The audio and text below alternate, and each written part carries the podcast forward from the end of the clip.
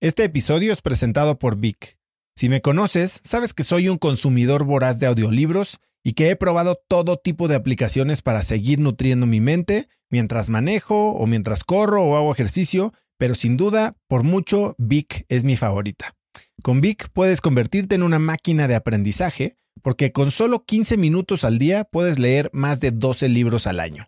En Vic tienen más de 250 mil títulos y puedes escuchar resúmenes de bestsellers en menos de 15 minutos o libros completos, incluido mi libro Haz lo que importa, así como mis Vic originales como Cómo combatir el síndrome del impostor. Vic, por ser escucha de cracks, te regala 7 días de prueba y después contenido ilimitado por solo 167 pesos al mes en un pago anual de 1.999 pesos al suscribirte a Vic. Simplemente ve a cracks.la diagonal Vic. Vic se escribe B alta E E K.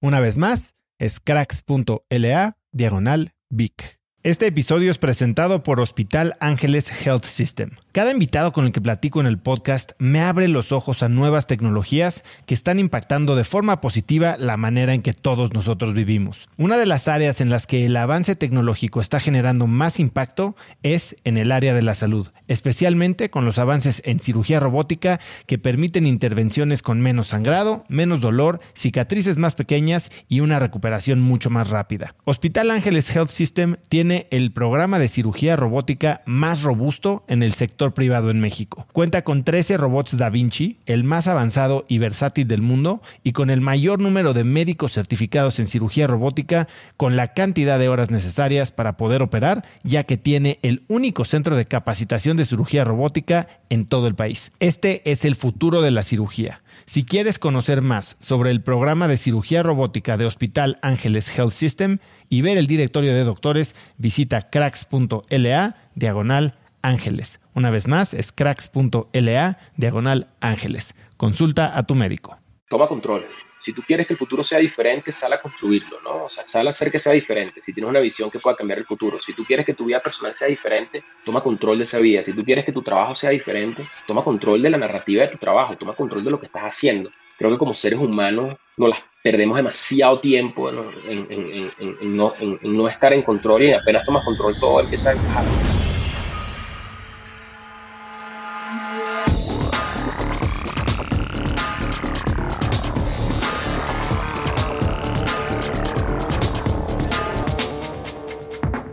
Hola y bienvenidos a un nuevo episodio de Cracks Podcast. Yo soy Osotrava y entrevisto cada semana a las mentes más brillantes para dejarte algo único y práctico que puedas usar en tu vida diaria.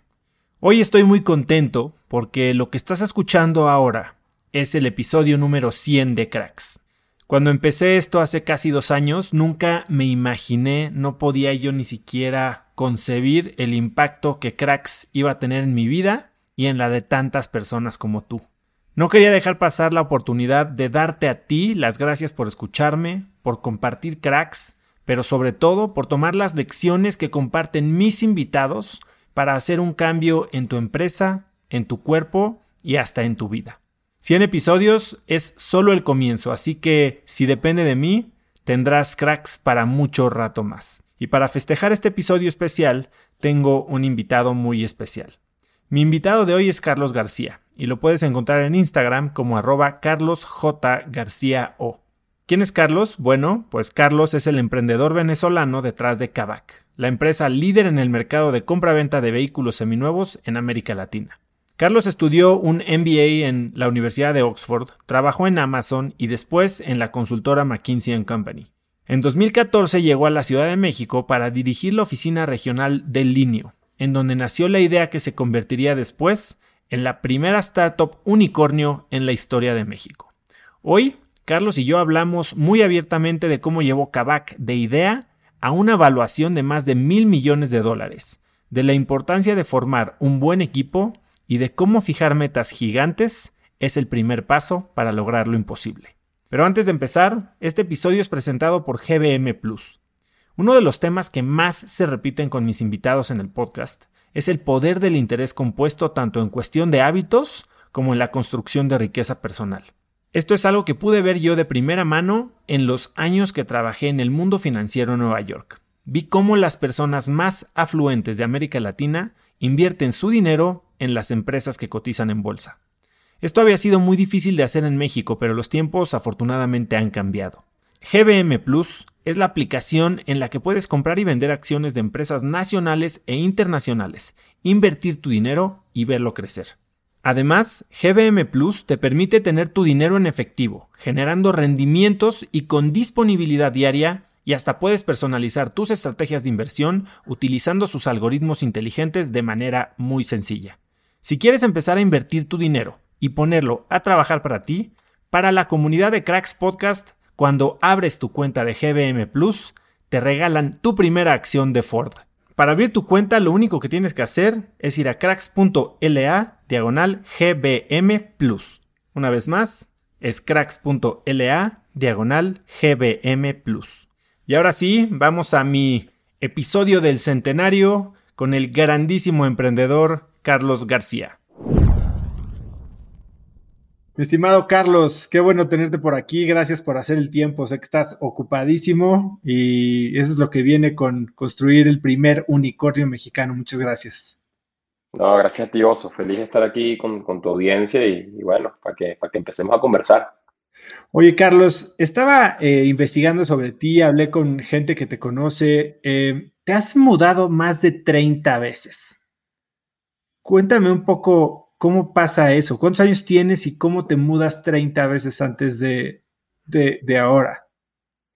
No, no, sé el número exacto, pero, pero sí me he mudado bastante. Yo tengo 37 años eh, y, y, soy hijo de militar. Entonces, como, como buen hijo de militar en Venezuela, nos tocó mudarnos muchísimo cuando, cuando estábamos creciendo. Fui, yo creo que fui a 14 colegios en total antes de ir por la universidad. Luego creo que tuve la etapa más estable de mi vida, que fue en la universidad, y ya de ahí de nuevo seguí dándole, trabajé como consultor un montón de tiempo y, y eso me, me, puso en un avión por, por muchos años. Eh, y, y, bueno, creo que, creo que desarrollé ese apetito por mudarme, ¿no? Yo, ahorita en México, que llevo ya siete años, en México me he mudado como cinco veces dentro de la misma ciudad, pero porque siempre necesito un poco de cambio. Creo que eh, para mí la constante ha sido el, el, el movimiento, el cambiar, este, más bien cuando me quedo quieto, cuando las cosas no cambian, es cuando me pongo nervioso, ¿no? Pero, pero bien, es un trait de, de mi crianza y, y, luego, digamos, de mi, de mi, carrera en lo que se tornó, eh, o de mi paz profesional en lo que se tornó, me llevó a mudarme muchísimo, ¿no? Oye, Carlos, y antes de empezar Kavak, que empezaron en 2016, como me acabas de decir, tuviste muchísimos trabajos, ¿no? O sea, fuiste consultor, estuviste en restaurantes, en real estate, eh, lanzando e-commerce en línea. Eh, ¿Cuál crees que es el trabajo del que más aprendiste? Son, yo creo que son diferentes etapas, ¿no? Y, se, van aprendiendo diferentes cosas. Te cuento un poco mi trayectoria y, sobre ahí vamos entrando. Yo, yo arranqué desde que tenía como 12 años buscando cualquier manera de, trabajar y, de, construir algo, ¿no? Arranqué cortando grama cuando vivía en Estados Unidos y, de ahí en adelante seguí montando diferentes empresas y, negocios chiquitos que algunos funcionaban, algunos no funcionaban. Eh, y terminé teniendo una cadena de restaurantes en Venezuela que, funcionó relativamente bien, pero, pero bueno, era una escala mucho más chiquita. Y, en ese proceso, mientras estaba trabajando en los restaurantes, eh, conseguí un trabajo en una empresa venezolana que se llama Alfonso Rivas, que es una empresa de alimentos, que estaba lanzando o acababa de arrancar, digamos, una, un endeavor de, de, vender bebidas alcohólicas a través de sus canales de distribución. Y eso arranqué yo ahí cuando tenía 20 años, creo, más o menos. Y, y, ese, fue, ese fue uno de los trabajos más, que, que, más me marcó a mí porque estaba en una empresa grande eh, de alimentos, es la segunda empresa de alimentos más grande de Venezuela y estaban tratando de lanzar un negocio de bebidas alcohólicas adentro y, yo era el responsable de estar, digamos, en, esa, en, ese lanzamiento. Fuimos varios los que estuvimos involucrados. Pero eso me permitió a mí, dentro de un ecosistema, dentro de una empresa muy grande, poder tomar riesgos diferentes a lo que toma, digamos, el resto de, lo, de las personas que, trabajaban que trabajan en corporaciones. Y ahí aprendí un montón porque tuve, tuve yo creo que los mejores jefes que, que uno puede esperar tener cuando estás arrancando la carrera, personas que, que, que sin duda alguna confiaban en uno y que, y que me permitían tomar riesgos, que me permitían, digamos, probar cosas diferentes y, y, eso creo que cuando yo combiné mi experiencia como emprendedor, digamos, a menor escala con los restaurantes y con las cosas que había hecho, ya con, con algo donde cualquier cosa que hacía movía las agujas profundamente porque, porque, porque te apalancabas de un canal de distribución enorme. Entonces lanzamos unos vinos argentinos que se convirtieron en los primeros vinos argentinos, los vinos argentinos, digamos, la marca más grande de vinos argentinos en Venezuela.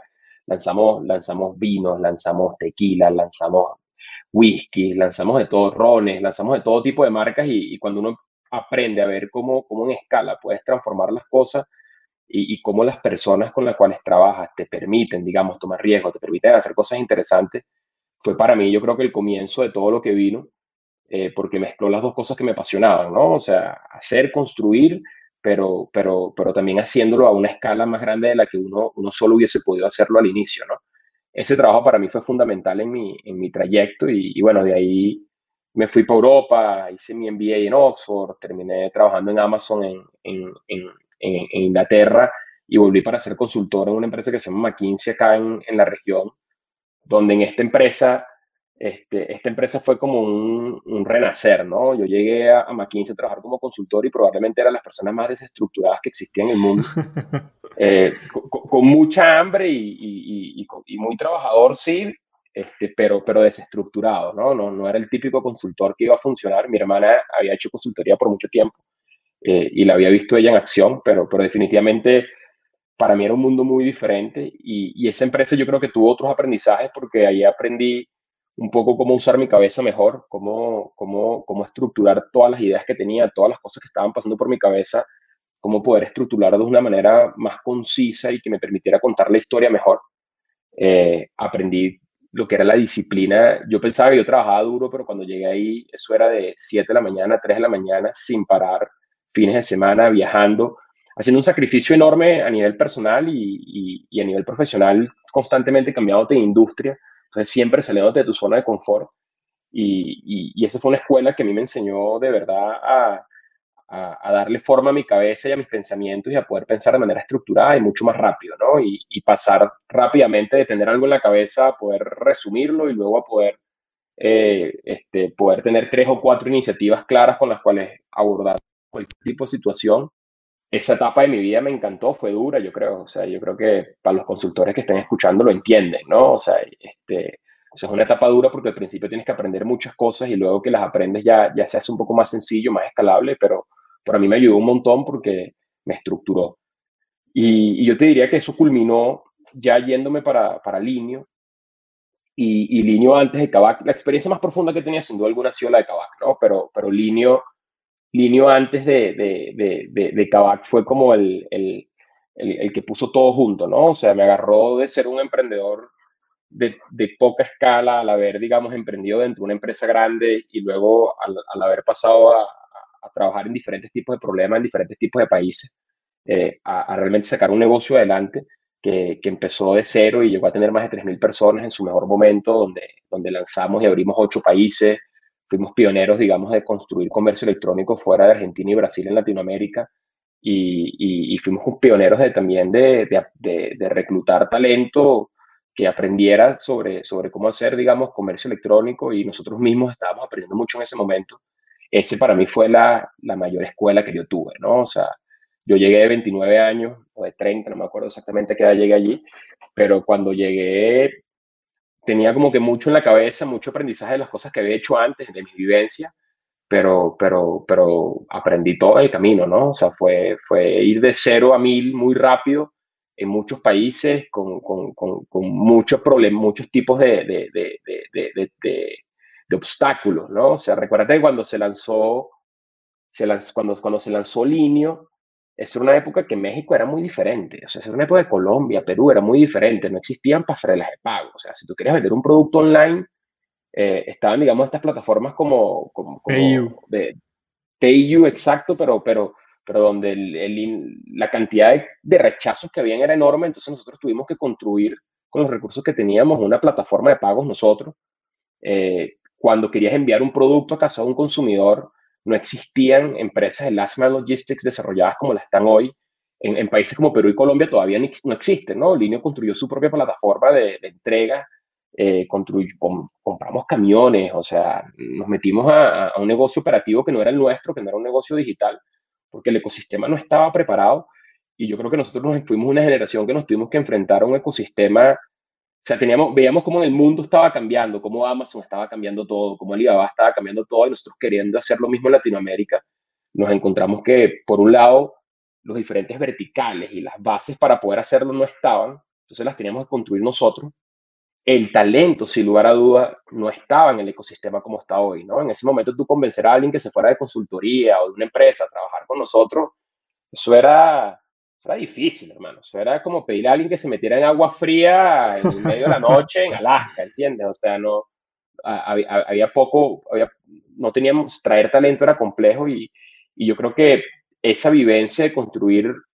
lo que fue el comercio, uno de los comercios electrónicos más grandes en estos países donde estábamos, con, con, pocos recursos y, y, y, con tantas cosas en nuestra contra, nos, nos, convirtió en emprendedores resilientes y, en ese proceso también eh, vivimos, vivimos cosas que, que, probablemente muy pocos emprendedores viven, que, que, es cuando, cuando empieza el auge, cuando empiezan, digamos, a, explotar en el mundo los Airbnb, los Ubers, los Wish. Nosotros estábamos en Latinoamérica creciendo, éramos relativamente grandes ya, pero, pero todavía en Latinoamérica no existía un ecosistema de inversión, no existía un ecosistema que apostara, digamos, a emprendimientos de, de, alto impacto de ese tipo y estábamos como en el medio de, de, ser una empresa que, que, que, tenía mucho potencial, pero que no podíamos atraer el nivel de capital que necesitaba una empresa de ese tipo para, para ser exitosa. Eh, entonces, viviendo esos aprendizajes también de, de, cómo levantar capital, de, recibir muchos no, este, porque el timing tal vez no era el correcto en ese momento, eh, a, tener que construir, digamos, una organización de 3.000 personas y luego tener que pasar por un proceso de reestructuraciones de, más de la mitad de las personas en, un periodo muy corto de tiempo. Eh, aprendí de todo eso. Este, eh, fue, fue, fue un proceso como emprendedor. Aprendí muchas cosas, como por ejemplo, o sea, enfocarte mucho en, primero cuando vas a lanzar un negocio en Latinoamérica, te tienes que enfocar en, en, en, tienes que saber que vas a tener que montar múltiples negocios para que tu negocio funcione, ¿no? Y eso es algo que tal vez emprendedores en otros lados del mundo no, no experimentan de primera mano. Pero aquí como los verticales no están desarrollados, muchas veces en tu industria vas a tener que desarrollar esos verticales para que funcione. Y eso lo aprendimos en línea. Por otro lado, aprendimos eh, que, que, que, hay que hacer product market fit antes de escalar. Eh, nosotros, nosotros nos fuimos muy rápido a, abrir ocho países sin, sin, sin tener claro la complejidad de, lo que era el product market fit nuestro, ¿no? Que, que, no solo era vender por internet, sino todas las cosas logística, eh, pagos, o sea, todas esas cosas no las teníamos tan claras y, y nos fuimos a hacerlo en ocho países, entonces literal el día, en el año uno ya habíamos multiplicado esa complejidad por ocho y habíamos abierto oficinas también en Asia para traer productos desde Asia, entonces eh, la, la, la, complejidad se hizo exponencial y, y, aprendí, aprendí eso, ¿no? Aprendí que cuando, cuando vas a lanzar un producto, enfócate en un mercado muy grande, con un problema muy grande, por un solo lugar hasta que lo entiendas bien antes de escalarlo, porque, porque luego estás multiplicando, el nivel de complejidad se multiplica por 8 y luego cuando eso le multiplica los diferentes verticales que tienes que montar en cada uno de los países, se multiplica como por mil.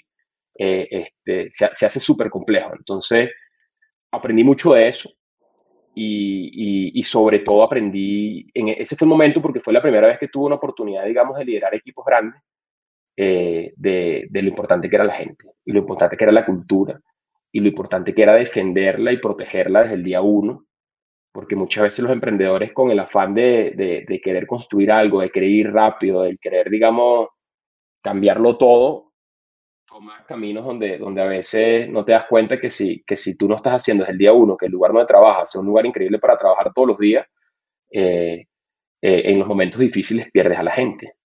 Eh, en lo que la gente se entrena, la gente busca nuevos caminos y, y, definitivamente esta etapa para mí, cuando antes de lanzar Kavak y cuando iba a lanzar Kavak, ya era una etapa donde ya yo tenía, era un poco más grande, había aprendido, digamos, de todas estas cosas y quería asegurar que lo que fuera que construyésemos este, como equipo este, estuviésemos siempre retados, estuviésemos siempre rodeados de gente que nos retara eh, y, que realmente estuviésemos resolviendo un problema muy profundo, muy grande, que, nos permitiera mantenernos motivados y, con una cultura fuerte de, victoria, con una cultura fuerte de, traer resultados positivos para nuestros equipos, ¿no? Y eh, eso sin duda alguna fue uno de los aprendizajes más grandes que yo tuve en mi época en línea y mis otras, con, ese rol de liderazgo que tuve porque, porque uno, uno puede ver qué pasa cuando no lo construyes de esa manera, ¿no? Y, nos permitió ver un poco hacia el futuro. Linio fue muy en el pasado, pero, pero, pero también me dio la oportunidad de ver hacia el futuro de qué cosas podían salir mal, si no te, qué cosas tenías que hacer bien temprano en la empresa para evitar que cosas salieran mal, ¿no? Y eran temas desde cultura hasta temas muy cero sexy, que se lo digo a todos los emprendedores, emprendedores hoy en día, que es como, por ejemplo, la primera inversión que yo hice en Kavak fue un RP, que era con mi plata, o sea, sin, sin, sin funding, sin nada, invertí 50 mil dólares en un RP porque vi de primera mano lo que significaba no tener el control de tu finanza en escala. ¿Cuál eh, fue? ¿Qué RP usaste al principio? NetSuite. NetSuite. Y para los que no sepan, ERP es Enterprise Resource Planning y es un software básicamente en el que llevas todo el control de inventarios, contabilidad, este, todas las áreas de la empresa básicamente están sistematizadas y te da mucha visibilidad para saber qué está pasando en tu empresa, ¿no? Claro, que, no es la prioridad cuando estás arrancando una empresa, porque cuando estás arrancando una empresa tú lo que quieres ver si el producto funciona, si la gente lo quiere utilizar. Nosotros apostamos desde el día uno en ese momento porque nos dimos cuenta que montar un sistema de ese tipo que controla todo tu negocio en movimiento se hace muy difícil. Este, entonces, bueno, son, son aprendizajes desde temas de cultura como hasta temas, digamos, más tácticos como este que, que, que, pude tener y que pudimos tener el equipo que, que, conformamos Kavak, que nos permitió hacer las cosas un poco diferentes desde el primer momento y que nos ha ayudado sin duda alguna a que, a que podamos construir una empresa un poco más, más organizada y más sostenible.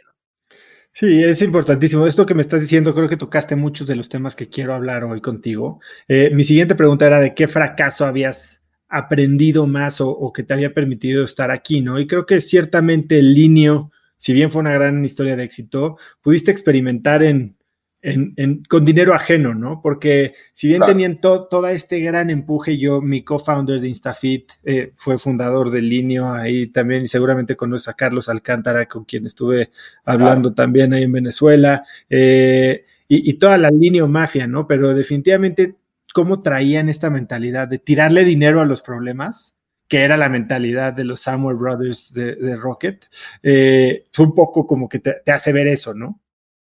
Yo, yo, o sea, yo creo que eso también es una reputación injusta que, que, que, ha adquirido las empresas de Rocket Internet. O sea, yo estuve metido en los fierros en línea y nuestra mentalidad no era tirarle dinero a los problemas. Este, nuestra mentalidad era, o sea, éramos un grupo ambicioso que estaba viviendo ocho países que cuando abrías esa cantidad de problemas necesitaba dinero. Este, este, y ojo, y la ambición era parte de lo que, lo que los hermanos Samuel trajeron al, digamos, a la mentalidad, porque ellos nos están haciendo apostarle duro, apostarle con, con, ganas. Yo, yo creo que sí fallamos en muchas cosas, como por ejemplo, uno, no era una compañía que era necesariamente founder-led, éramos founders for hire, ¿no? Este, entonces, no teníamos un accountability ante el board o no controlábamos el board. Entonces había muchas cosas que de repente cuando las pensabas y las ejecutabas no, no estabas pensando en el 360 del espectro de lo que es manejar una empresa. Entonces creo que nadie en esa organización manejó la empresa pensando en todas las aristas que hoy en día yo como, como, como CEO y, y, el haber lanzado esta compañía con mis compañeros tengo que manejar, ¿no? O sea, e, e, e, ese, ese, tipo de cosas no, no, no las manejábamos, pero, pero, pero definitivamente yo creo que esa reputación que, que, se, le, que se han ganado las, las, compañías de Rocket Internet, creo que en algunos casos hay razón, pero en, pero en otros casos tú te pones a ver un poco el trabajo que hicieron esos hombres, eh, eh, o sea, sin, sin, sin, ese tipo de apuestas que se tomaron en, en línea, en, en Groupon, en Easy Taxi, o sea, alrededor del mundo, no existiría el ecosistema de emprendimiento que hay hoy en día, ¿no? O sea, esto fue, eso, yo creo que en la historia más adelante, cuando se cuente la historia, se, se, van, van, a ver el poder, digamos, de, de, de, haber tenido, digamos, esa primera generación de, locos, ¿no? Que, que, que, que, que, tenían una visión loca y que de repente no entendían el, el, el, completo, el completo del negocio que estaban arrancando, pero, pero sin duda alguna creo que a que ser realidades positivas, ¿no? Volviendo a esa pregunta que mencionas, los fracasos y cómo, o sea, yo tuve muchos fracasos antes que Linio, ¿no? O sea, y, y Linio yo no lo considero un fracaso. Linio ahorita se vendió a, a Falabella y, y, ahí va, este, sobre todo, digamos, con una posición fuerte en el sur. Eh, y, y, hay un equipo todavía fantástico allí. Eh, pero, pero yo tuve muchísimos fracasos antes que Linio, eh, profesionales, personales. pero un poco, yo creo que como emprendedor para mí, para mí, o sea, yo, yo nunca veo las cosas como el fracaso ante las cosas. Si tú ves las decisiones profesionales que yo he tomado, siempre como que son, me voy a lugares por menos dinero. Entonces, para cualquier persona que está en el mundo pensará, bueno, este está loco, que todo el tiempo está tomando un downgrade hasta que me fui por un lugar sin dinero y puse todo mi dinero para, para apostar lo que fue Kavak. Pero yo, yo como lo veo es, o sea, el fracaso es parte del día a día. O sea, sin duda alguna, o sea, si estás intentando cosas diferentes vas a fracasar y, te tienes que sentir muy cómodo con eso, pero no te puedes enfocar tanto allí, sino el foco tiene que ser mucho más y el foco que, que, que, yo le he puesto es, es, cuando, cuando pienso en algo que creo que puede ser interesante, como por ejemplo Kavak, que era un mercado tan grande, con un problema tan profundo que los consumidores estaban sufriendo, para mí la pregunta más concreta era, ¿qué pasa si no lo hago? No, no qué pasa si sale mal. Si sale mal, yo siempre asumo que yo y el equipo que tenga vamos a ser lo suficientemente inteligentes y, trabajadores como para tratar de lidiar con, esas cosas que van saliendo mal. Eh, y honestamente, si sale muy mal, siempre pienso que lo peor que puede pasar es que empiezo de nuevo y ya está y me he mudado, como tú dices, alrededor de casi las 30 veces, entonces empezar de nuevo no es, no es mi problema. Eh, este, lo he tenido que hacer muchas veces y, he visto a mi papá hacerlo a sus casi 50 años y, y, sé que se puede hacer y se puede hacer con éxito, ¿no? Entonces no, no es algo que le tengo miedo, pero mi mayor miedo es más, no, ¿qué pasa si no hago eso que tengo en la cabeza? O sea, y cuando te pones a pensar en todas las cosas positivas que pueden salir de las cosas que tienes en la cabeza o de las cosas que quieres implementar, eh, me da demasiado miedo no haberlo intentado, ¿no? Entonces, en el caso de Kavak, cuando yo salíamos a, lanzar Kavak con el equipo, eh, todo el mundo nos decía que estábamos locos y que, que, no íbamos a levantar capital, que Latinoamérica esto, lo otro, que México esto y lo otro, o sea, todas las excusas que hay en el mundo, pero la obsesión que nos llevaba era, bueno, pero ¿qué pasa si funciona? Y, yo creo que esa es la obsesión que todavía es, es, mi driver de hoy, es lo, que, eh, es lo que todavía me motiva, porque cada vez que se me ocurre algo que creo que puede ser interesante, pienso mucho más en cómo hacerlo y, y, me pongo rápidamente a ejecutar algo que me lleve hacia allá, versus estar pensando que puede salir mal, porque millones de cosas pueden salir mal. O sea, si nos ponemos a pensar en el fracaso, en qué cosas pueden salir mal, vamos a quedar sentados en el sofá de la casa sin hacer nada, porque cada vez que tú te pones a pensar en esa vaina, todo, o sea, son demasiadas cosas que pueden salir mal yo creo que el atributo que tiene que tener un emprendedor a veces es el atributo de no escuchar. Mucha gente me dice que, que, que, pero no escuchar es una de mis grandes habilidades también porque hay momentos donde no puedes escuchar y tienes que hacer, ¿no? Ahora quiero, quiero, voy a entrar a todos estos temas porque creo que va a estar riquísima esta entrevista. A ver, vamos a entrarle un poco a Kavak, porque tú has dicho que el gran reto de Latinoamérica no es el mercado que existe, sino el mercado que no existe. Y yo, con Kavak en particular, tengo un, un apego slash espina clavada algo, porque te voy a contar, yo, yo en 2009 empecé, después de regresar de Nueva York, eh, eh, después de estudiar en Stanford, regresé a México y empecé una empresa que hacía compra y venta de celulares, electrónica, cosas usadas. Empezamos primero comprando hasta ataúdes y ya lo hicimos chico y entonces teníamos nuestras tiendas en las que hacíamos lo mismo que hace Kavak, pero con eh, electrónica. Y en una de estas rondas de inversión, alrededor de 2011, yo creo 2012, fuimos a picharle a Pedro Aspe, a su fondo, a Discovery Américas. Y se sentó el doctor Aspe con nosotros y nos dijo, no, pues muy, muy bonito y todo, pero cuando hagan esto con coches me avisan. Y, entonces, bueno, pues ahí lo dejamos, dijimos, no, pues sí, lo de coches suena, está, está muy cañón. De hecho, de entrada, nosotros nunca pudimos implementar la compra y el e-commerce en, en, lo mío es tuyo, que se llama mi empresa, porque desarrollamos todo un sistema y el único que nos vendió alguna vez un celular por internet fue el primo del desarrollador. Entonces, eh, bueno, pues ahí quedó esa idea y después, cuatro años después, sale Kavak, ¿no? Entonces, cuéntame un poco ¿De dónde viene tu idea? ¿Cómo es que decides hacerlo en México? Cuéntame un poquito el inicio. Va. No, es que, es que el, mundo, el mundo de las cosas usadas tiene, hay, muchas cosas que explorar, ¿no? O sea, yo creo que, que cuando te metes en ese mundo te puedes meter en un, en, un, en un, rabbit hole, como dicen. Fíjate, mira, la idea nació, o sea, nació hace muchos años, nació en el 2013. Este, y nació, yo, yo, era, yo vivía en Colombia y tenía un carro allá que tenía 2.000 kilómetros. Como era consultor, había comprado un carro y nunca lo utilizaba porque siempre estaba viajando. Y cuando me fui de Colombia, yo me fui de Colombia para venirme a México, para lanzar el marketplace de línea.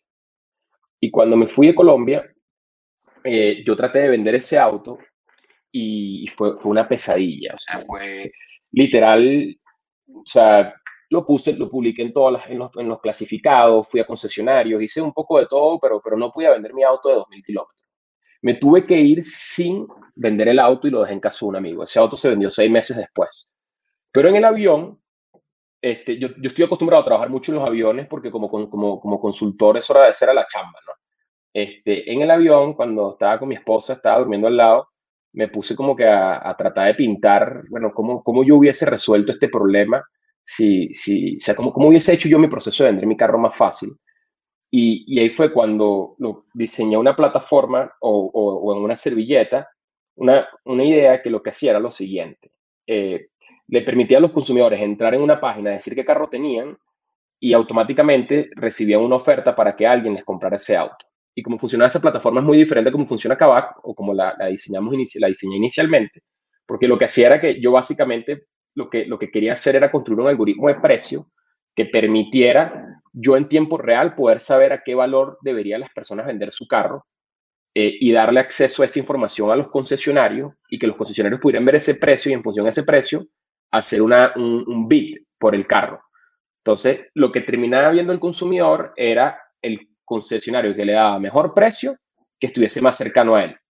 Y eso era cómo funcionaba la plataforma y apenas aterricé, no me aguanté y contraté a dos programadores y la monté en la plataforma, ¿no? O sea, porque tuve un tiempo entre que, entre que empecé en línea y, y, y, en que hice eso y en ese tiempo lo que hice fue trabajar como que en esa idea. No era, no era algo que yo quería como que explorar ni nada, sino era una curiosidad que tenía en la cabeza y tenía que sacármela de la cabeza. O sea, y no te y... fuiste a, al approach consultor, no analizaste el mercado, no analizaste... No, no, no, no, nada, nada. Monté, monté el algoritmo de precio porque yo, yo sé hacer pricing, venía de un mundo de pricing antes y era algo que me, encantaba. Este, y había trabajado en Amazon también y sabía el poder de pricing muy bien.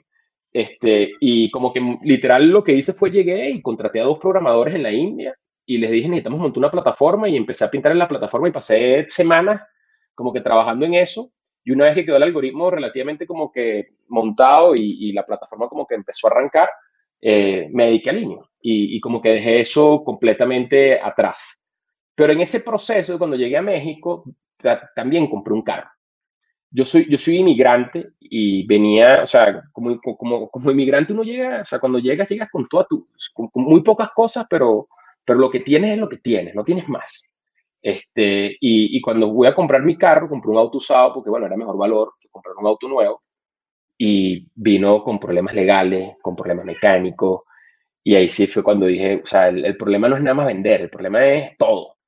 Eh, y, y, esa experiencia, esa sensación fue muy negativa porque tuve que invertirle al carro, como que tuve que pasar por ese proceso y, y me dejó como que un dolor de estómago grande. Yo seguí construyendo línea y hubo un momento cuando decidí irme de línea eh, retomé mi algoritmo, retomé este producto que ya tenía, o sea, ya estaban dando, tenía tiempo. Yo tenía programadores trabajando en eso, en el algoritmo, desde, desde tiempo porque era un hobby. No, no, era algo que yo nunca pensaba llevar al mercado, pero era algo como que, que me da, tengo muchos proyectos así. Oso, o sea, siempre cuando algo me da curiosidad entro y, y hay muchas cosas, yo lo veo como la gente que escribe canciones, que de repente tiene como que muchas canciones que nunca ha sacado, al, nunca han salido a la luz, con mi cabeza pasa mucho eso. De repente me obsesiono por cosas y terminan como que en proyectos y algunas cosas se materializan. Esta se materializó. Y, y, y cuando salí, cuando, cuando estaba pensando ya, cuando iba a salir de línea, este, empecé a entender un poco más qué había pasado en la industria. Ha pasado mucho tiempo y habían salido otras empresas al mercado que estaban haciendo cosas similares, como Carvana, BP, este, Room en Estados Unidos. Y como que dije, wow, mira, hay gente que está haciendo algo similar a lo que me había pasado a mí hace tiempo qué está pasando y empecé a investigar duro el mercado. Y aquí sí, aquí sí le entré con todo a, a, a investigar muy, muy, muy, duro el mercado y, y, lo que aprendí fueron cosas fascinantes, ¿no? Ya yo venía de mi aprendizaje que te había comentado al inicio, que, que yo creo que o sea, una de las cosas más importantes que un emprendedor tiene que saber es que si vas a arrancar algo, asegúrate que sea en el mercado más grande que te puedas imaginar y que estés resolviendo el producto más profundo que puedas resolver. Porque, porque te puede pasar a mitad de camino como emprendedor es que es que tu ambición se quede corta, es que, es que, es que tu producto o el problema que estás resolviendo se quede corta ante tu ambición. Entonces yo quería este, asegurarme un mercado grande y me encontré con el mercado de autos. Cuando empecé a investigar cómo funcionaba el mercado de autos, me encontré que era probablemente el mercado más grande del mundo. Este, y si lo pones a ver en términos de recurrencia, sin duda es un mercado que era enorme. Y en México, particularmente, tenía unas bondades que lo hacían increíble porque la Ciudad de México, México de por sí es el sexto país más grande del mundo para vender autos y comprar autos usados, pero tenía unas particularidades que lo hacían únicas, ¿no? O sea, la Ciudad de México es la ciudad que más vende autos por metros cuadrados en el mundo. Entonces tenía una concentración súper importante. Y eso para mí era importante porque habiendo hecho línea y lanzando ocho países, o sea, cualquier cosa que iba a hacer después, tenía que enfocarme y, y, casi que pude hacerlo desde el jardín de mi casa, ¿no? Este, entonces México era ese jardín. Este, era un, aquí en México no, no, o sea, el mercado está sumamente fragmentado, no existe nadie que tiene más del 0.5% del mercado. Este, hoy en día Kavak es el, player número uno, digamos, del mercado de autos usados, pero cuando arrancamos la fragmentación, y sí, la fragmentación sigue siendo enorme, pero era una fragmentación enorme y eso me encantaba porque significaba que me podía enfocar en el consumidor y en construir para el consumidor, no pensar en la competencia. Este, esas cicatrices obviamente vienen de, de haber tenido que pelear contra Amazon, ¿no? O sea, contra empresas que tú dices, o sea, o sea, ahorita quería enfocarme en el cliente, no, no, no, en una pelea contra competidores. Y, y, eso, era, eso era importante. Y, y lo, lo, lo, que lo hacía más interesante era que nuestros mercados en Latinoamérica están, están llenos de asimetría de información. O sea, cuando tú, el, el 40% de la gente que trata de vender o comprar un auto sufre fraude. Y el fraude va desde que te maten o te secuestren hasta que digamos, el fraude típico, que es que el carro tiene algunos, algunas multas que no han pagado, más algunos adeudos por algunos temas falsificados, que terminas teniendo que invertirle, no sé, 30, 2 mil dólares, digamos, al carro para arreglar esos temas legales, y hasta los temas mecánicos que conocemos que hay en autos usados, ¿no? Y eh, había tanto fraude en esta transacción que, que, que, que realmente dije, bueno, alguien tiene que entrar a solucionar este problema, porque el auto es probablemente la compra más importante que hace, que hace un mexicano, que hace un latinoamericano en su vida, y, generalmente cuando la haces pones todos tus ahorros. Eso es para el 80% de las personas que compran un carro están poniendo todo, están ahorrando para comprarlo y eh, eh, no, no, era aceptable que la gente tuviese que convivir con fraude en esa transacción. ¿no? Y dije, bueno, aquí hay, aquí hay algo que se puede hacer diferente. Y cuando seguí explorando, me di cuenta también que como existía tanto fraude, las instituciones financieras no financiaban ese asset. Cuando en el resto del mundo el 90% de las ventas de autos usados se financian, en México solo era el 5%. Y, ahí fue cuando, cuando vi eso, fue cuando dije, ok, esto es mucho más profundo que vender y comprar carros. Esto es mucho más profundo que garantizar de que alguien no tenga fraude en su compra y venta. Y, y esto fue, digamos, de las cosas más interesantes que ha ocurrido en el proceso. O sea, cuando tú tienes un auto, para las personas que no, que no tienen auto, que, que trabajan a dos horas de donde, de donde viven, que tienen que hacer commutes en transporte público y el transporte público en México no es bueno, en Latinoamérica no es bueno, el momento que tienen un auto y lo traen a su grupo familiar, su vida cambia de la noche a la mañana. En lo personal, en poder llevar a los hijos al colegio, ir al parque, y en lo profesional, en tener una herramienta que te permite ser más productivo, este, ganar más dinero, o sea, ser más creativo con, con cómo vives tu vida profesional. Este, el auto es una de esas herramientas que, que, te puede transformar la vida y muchas, muchas veces la gente que, de repente por los privilegios o porque no tiene la necesidad no se da cuenta lo, cómo puede impactar esto, digamos, al, al, al, a, nuestro, a nuestra gente. Eh, no, no, lo vive, no lo ve. Y cuando, cuando yo vi que nada más el 5% se financiaba, ahí fue cuando, ahí, fue cuando dijimos, bueno, ¿cómo hacemos para meternos en este mundo? Pero no solo meternos a comprar y vender, sino tenemos que meternos profundamente en el, el mundo de financiamiento. Porque creemos fielmente que si te fijas en Estados Unidos, hay tres veces más gente que nosotros en México pero, pero el mercado es 10 veces más grande y eso es porque hay mucho acceso a financiamiento, porque la clase media está desarrollada. Y, y, pensando en México, pensando en Latinoamérica, eh, un auto es la herramienta para, para, para, para, penetrar más duro y crear más clase media en México. Es la herramienta para financiar porque es el único asset, es el único activo que yo puedo darte, financiarte una tasa razonable, porque el, tal el carro garantizado detrás que te permite, porque es una tasa razonable, no tener que caer en estas moras de pago porque no las puedes pagar porque eh, es un financiamiento más sano, por un lado, pero que por otro lado aparte te cambia la vida. La gente como ve los autos y como, como cuando la gente está metida en el mundo de fintech, siempre piensa en prestar en función a lo que la gente puede pagar. Yo lo veo muy diferente. Yo creo que un auto, cuando tú tienes un auto, tú automáticamente vas a poder ganar más. O sea, el auto es, cuando, cuando piensas en el juego que viene primero el huevo o la gallina, en el mundo de autos es el auto. Eso es lo que viene primero, sin duda, este, para, para poder crecer económicamente, para poder crecer personalmente. Y, ahí fue cuando, cuando vimos eso, vimos todo el tamaño del mercado, lo fragmentado que estaba, todos los fraudes que existían detrás y la poca confianza que habían, el tema económico detrás de que comprar un auto usado, si está en buenas condiciones, es mucho mejor que comprar un auto nuevo. Y le sumas esa parte, digamos, de inclusión financiera, le sumas ese poder que tienes en cambiar vida, fue cuando dijimos, esto hay que darle y no hay que mirar para atrás. Y, así nace Cabac. Eh, y, por supuesto, tomó adaptar toda esa idea a eso, ¿no?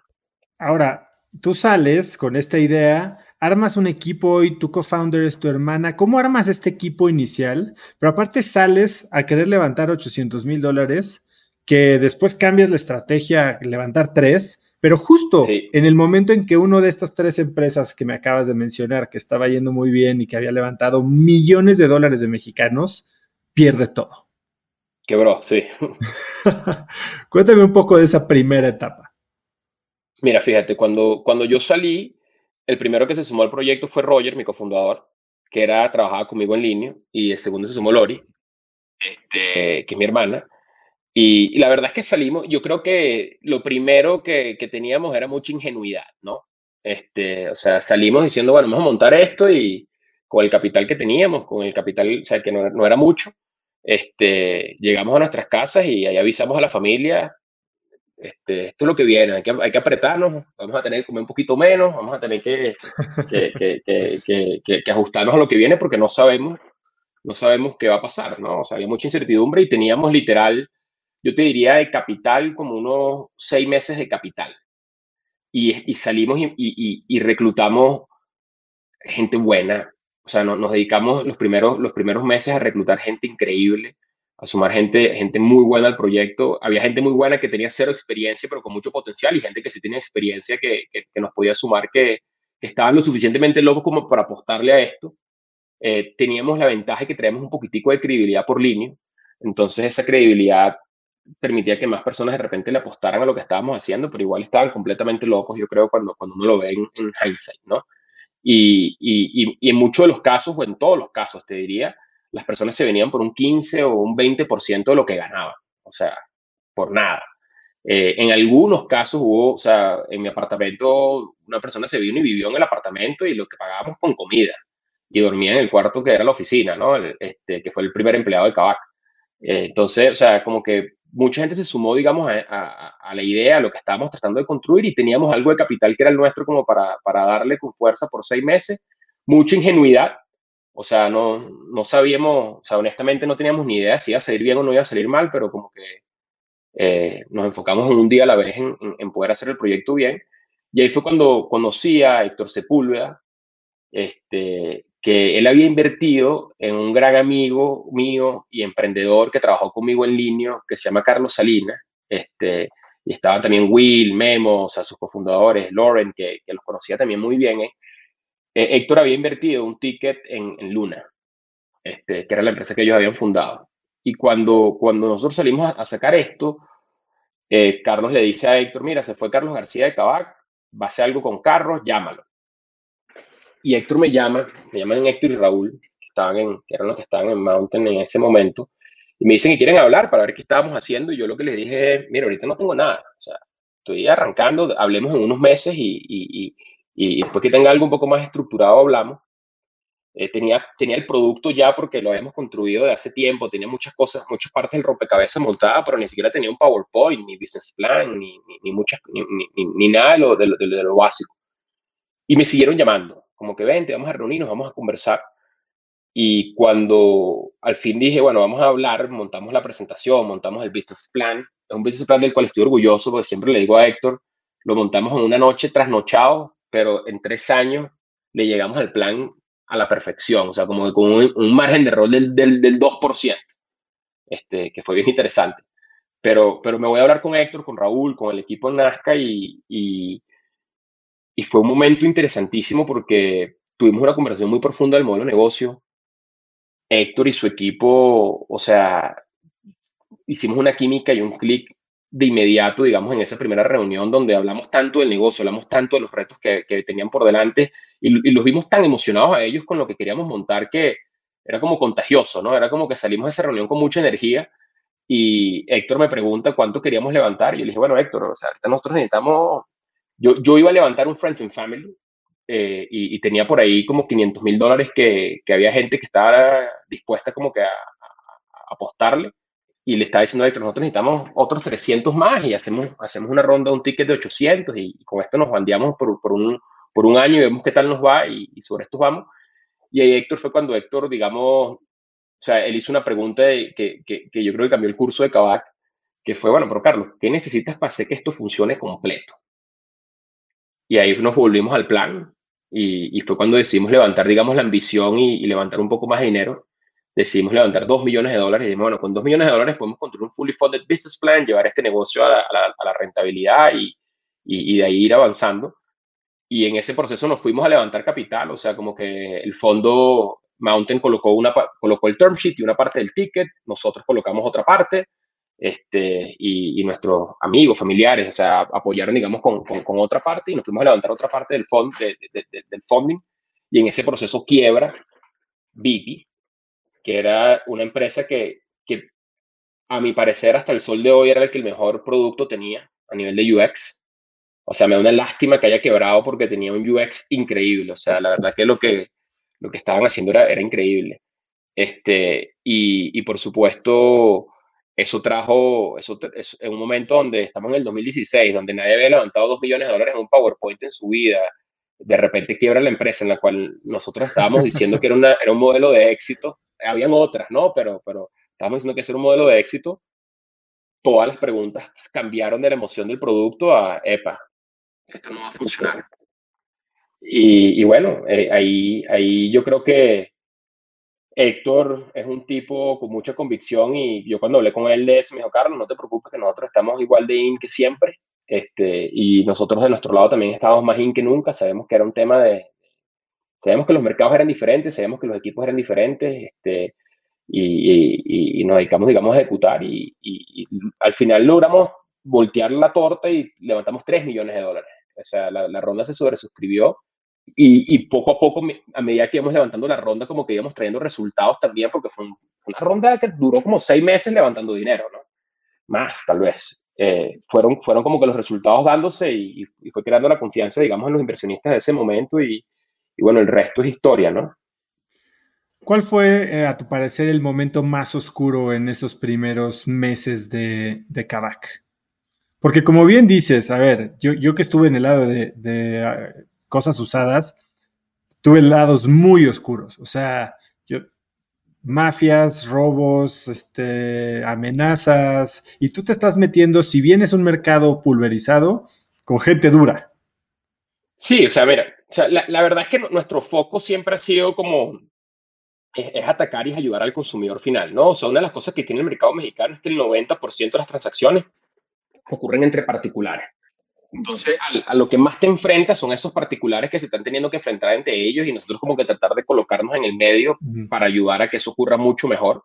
Te diría que como el foco ha sido ese, no, nos ha permitido, digamos, hemos tenido que lidiar con, con muchos altos y bajos, pero de manera muy fragmentada también. Cuando, los problemas, cuando el mercado es fragmentado, los problemas se fragmentan también. ¿no? O sea, tienes un fraude, tienes un cliente que te trata de robar, tienes, pero no es algo, no, no, no, se convierte en algo, no, no, se convierte en algo sistémico.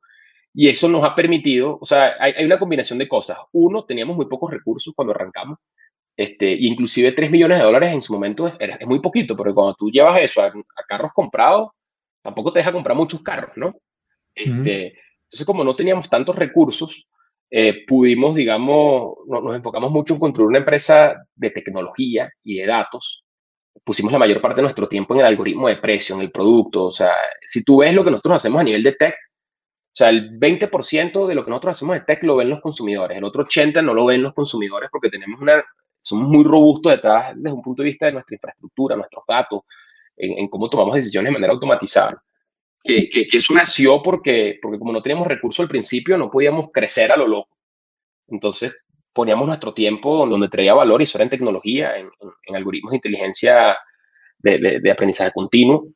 Y la verdad es que los problemas que nos fuimos enfrentando fueron, fueron esos problemas de goteaditos, ¿no? O sea, de repente venía alguien, nos intentaba hacer fraude por aquí y íbamos mejorando nuestro algoritmo de, de, fraudes para poder detectar ese tipo de cosas. Y nos han hecho todos los fraudes, o sea, todos, una y hasta dos veces. Pero como, como ha sido fragmentado, hemos podido como que ir evitando esos problemas y ahorita que estamos a una escala mucho más grande, capturamos el 95% de las cosas adelante este, y del otro 5 aprendemos, ¿no? Y, y, y, continuamos aprendiendo. Eh, eh, entonces hemos vivido de todo, ¿no? Eh, yo te diría al principio, la parte más compleja, por supuesto, bueno, cuando la que mencionabas, ¿no? Oye, quebró el, el, el competidor en el cual estabas basando el éxito de un modelo de negocio y tuvimos que replantear un poco este, cómo, cómo, cómo íbamos a contar nuestra historia al, al mundo. Eh, ese fue un momento difícil. Hemos tenido momentos donde, donde la compañía la hemos llevado al límite comprando capital y no teníamos comprando inventario y no teníamos capital para pagarle la nómina. Este, y tener que, eso lo he sufrido, no te imaginas cuántas, cuántas quincenas, ¿no? O sea, al principio sobre todo. Entonces siempre, siempre, siempre, digamos, lidiando con, con, con, con esos gajes del oficio de buen emprendedor hasta la pandemia, ¿no? Eh, o sea, la pandemia yo diría que fue el, el, momento más difícil para todos nosotros, para mí, este, para la organización, fue, fue un momento de mucha incertidumbre y que sin, sin duda alguna te diría que ha sido la, la, parte más dura que hemos tenido que vivir hasta el momento. Ahora, hace poco eh, hablaba con David Vélez, también otro inmigrante eh, que llega a cambiar una industria en un mercado gigantesco al formar Nubank en Brasil, bueno, ya está en México, y él me decía que ser extranjero para él había sido una ventaja. No solo ser extranjero, sino ser un, un, un outsider en la industria. ¿Tú cómo viviste eso aquí en México? Yo, yo, yo sin duda creo que es una ventaja para el emprendimiento porque o sea, si tú ves en el mundo, los grandes emprendimientos no nacen sin, los inmigrantes, ¿no? Para mí yo creo que no ha sido tanto un tema de ser extranjero, eh, creo que influye, pero creo que es más un tema de, de, Para mí me influyó mucho más el, el, tener que inmigrar, el tener que llegar a un, a. Recuerda que nosotros estamos como huérfanos de país, ¿no? O sea, no, hoy en día lamentablemente no es, no es viable volver, este, por muchas razones, eh, por lo menos ahora. Entonces, cuando sales afuera, y como hay muchos venezolanos ahorita en el mundo, este, están saliendo con las dos manos atrás y no solo tienen que salir a levantar cabeza para ellos mismos, sino tienen un grupo de familia y amigos que amas y adoras en tu país con que, para el cual también tienes que trabajar y asegurar que ellos puedan levantar cabeza y ayudarlos si, si tú tienes la fortuna de, de, de, de, que te vaya bien. Entonces, para mí, para mí eso ha tenido un efecto profundo porque yo cuando, cuando, cuando estoy aquí y estoy construyendo Kavak, no, no solo estoy construyendo Kavak, sino, o sea, estoy construyendo las bases para mi familia, estoy, estoy, estoy trabajando para poder mitigar el riesgo de, de, de, mis familiares y amigos que, que todavía están allá. Este, o sea, hay un, hay un motivante que, que, es bien profundo y, y, si tú ves Kavak, en Kavak hay muchos venezolanos, en línea había muchos venezolanos, este, porque sin duda alguna, si, hay mucha gente competente en Venezuela que, que, que, cuando, cuando, cuando vienen y emigran trabajan a un nivel muy diferente. O sea, recuerda que nosotros aquí no tenemos tíos, abuelos, papás, o sea, aquí nosotros somos nuestros mismos, entre nosotros somos los, los mismos primos, los mismos tíos, los mismos abuelos. y la misión es, es, la cena del domingo, ¿entiendes? La, la cena del domingo es cabac. Entonces, yo sí creo que ese foco absoluto en, en tener que renacer, porque eso es lo que estamos haciendo, estamos renaciendo, reconstruyendo, a mí, a mí me ha impactado profundamente, mis cofundadores venezolanos también los ha impactado profundamente, nuestro, mucho de nuestro, nuestro, nuestra gente de nuestro equipo son venezolanos y, y yo creo que cuando te rodeas de esa energía, los mexicanos que trabajan con nosotros, los extranjeros que trabajan con nosotros también la viven y se dan cuenta un poco de, de que estamos aquí a darle sin vuelta atrás, ¿no? O sea, no hay, no, no, no hay, no hay me regreso para pa acá, no, esto es, le damos hasta la victoria y no vamos a parar hasta que ganemos. Este, yo creo que eso sí tiene un efecto profundo, ¿no? En la construcción de cosas porque el motivante es diferente, lo que te motiva es diferente. A mí no me motiva para nada y, y dejó de motivar, o sea, yo creo que siempre hubo momentos en la vida donde el éxito te motiva, donde de repente el outcome de lo que vas a hacer te motiva, pero hoy en día para mí eh, ya he tenido suficientes éxitos y fracasos como para saber que, que se olvidan rápido y que lo más importante es el día a día, cómo lo vives. Este, y esas historias de guerra que construyes con tu gente, ¿no? Con tu equipo, con tus familiares, con tus amigos. Y ahorita, este, ese es el curso, o sea, hoy en día nosotros estamos construyendo la empresa pensando en ese día a día y, tratando de vivir el presente lo más que podamos porque sabemos que es perderlo todo. este, sobre todo los venezolanos que estamos en Cabac, ¿no? O sea, no, o sea, este no, la pandemia, esta no es nuestra primera crisis. este, o sea, hemos vivido crisis muy profundas, todos vivimos sin nuestros familiares cerca, todos tenemos, hemos tenido que empezar de nuevo, entonces sabemos lo que, que, significa tener que arrancar de nuevo, que es perderlo todo, y, y, y, cuando conseguimos un producto tan bonito como el de Cabac, conseguimos un problema tan profundo que resolver como el que estamos resolviendo en Cabac, eh, lo que te dan es ganas es de, de, de, de darle durísimo y, y, ver, y, ver y, que sea realidad lo que, lo que tenemos en la cabeza y que sea realidad, digamos, esa, ese sueño que te digo de inclusión financiera. O sea, tú te imaginas que en 15 años nos paremos y digamos, eh, y podemos decir que la industria de autos a través del financiamiento hizo que 30% de las personas pudiesen entrar en la clase media. O sea, eso es profundo, eso es poderoso, eso son muchas vidas que van a cambiar por eso.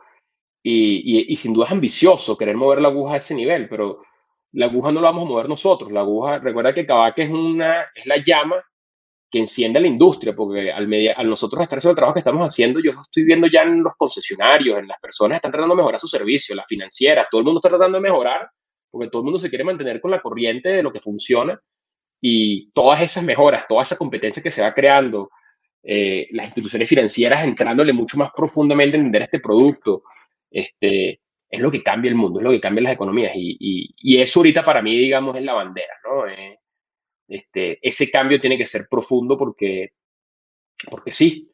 Y, y, yo creo que sin duda alguna el ser inmigrante te permite soñar así, el ser extranjero te permite soñar así porque no tienes, no tienes preconcepciones, no tienes, o sea, fondo ya tocaste. Entonces, estás, en la, estás escalando, estás subiendo y sabes que el fondo tampoco es tan feo.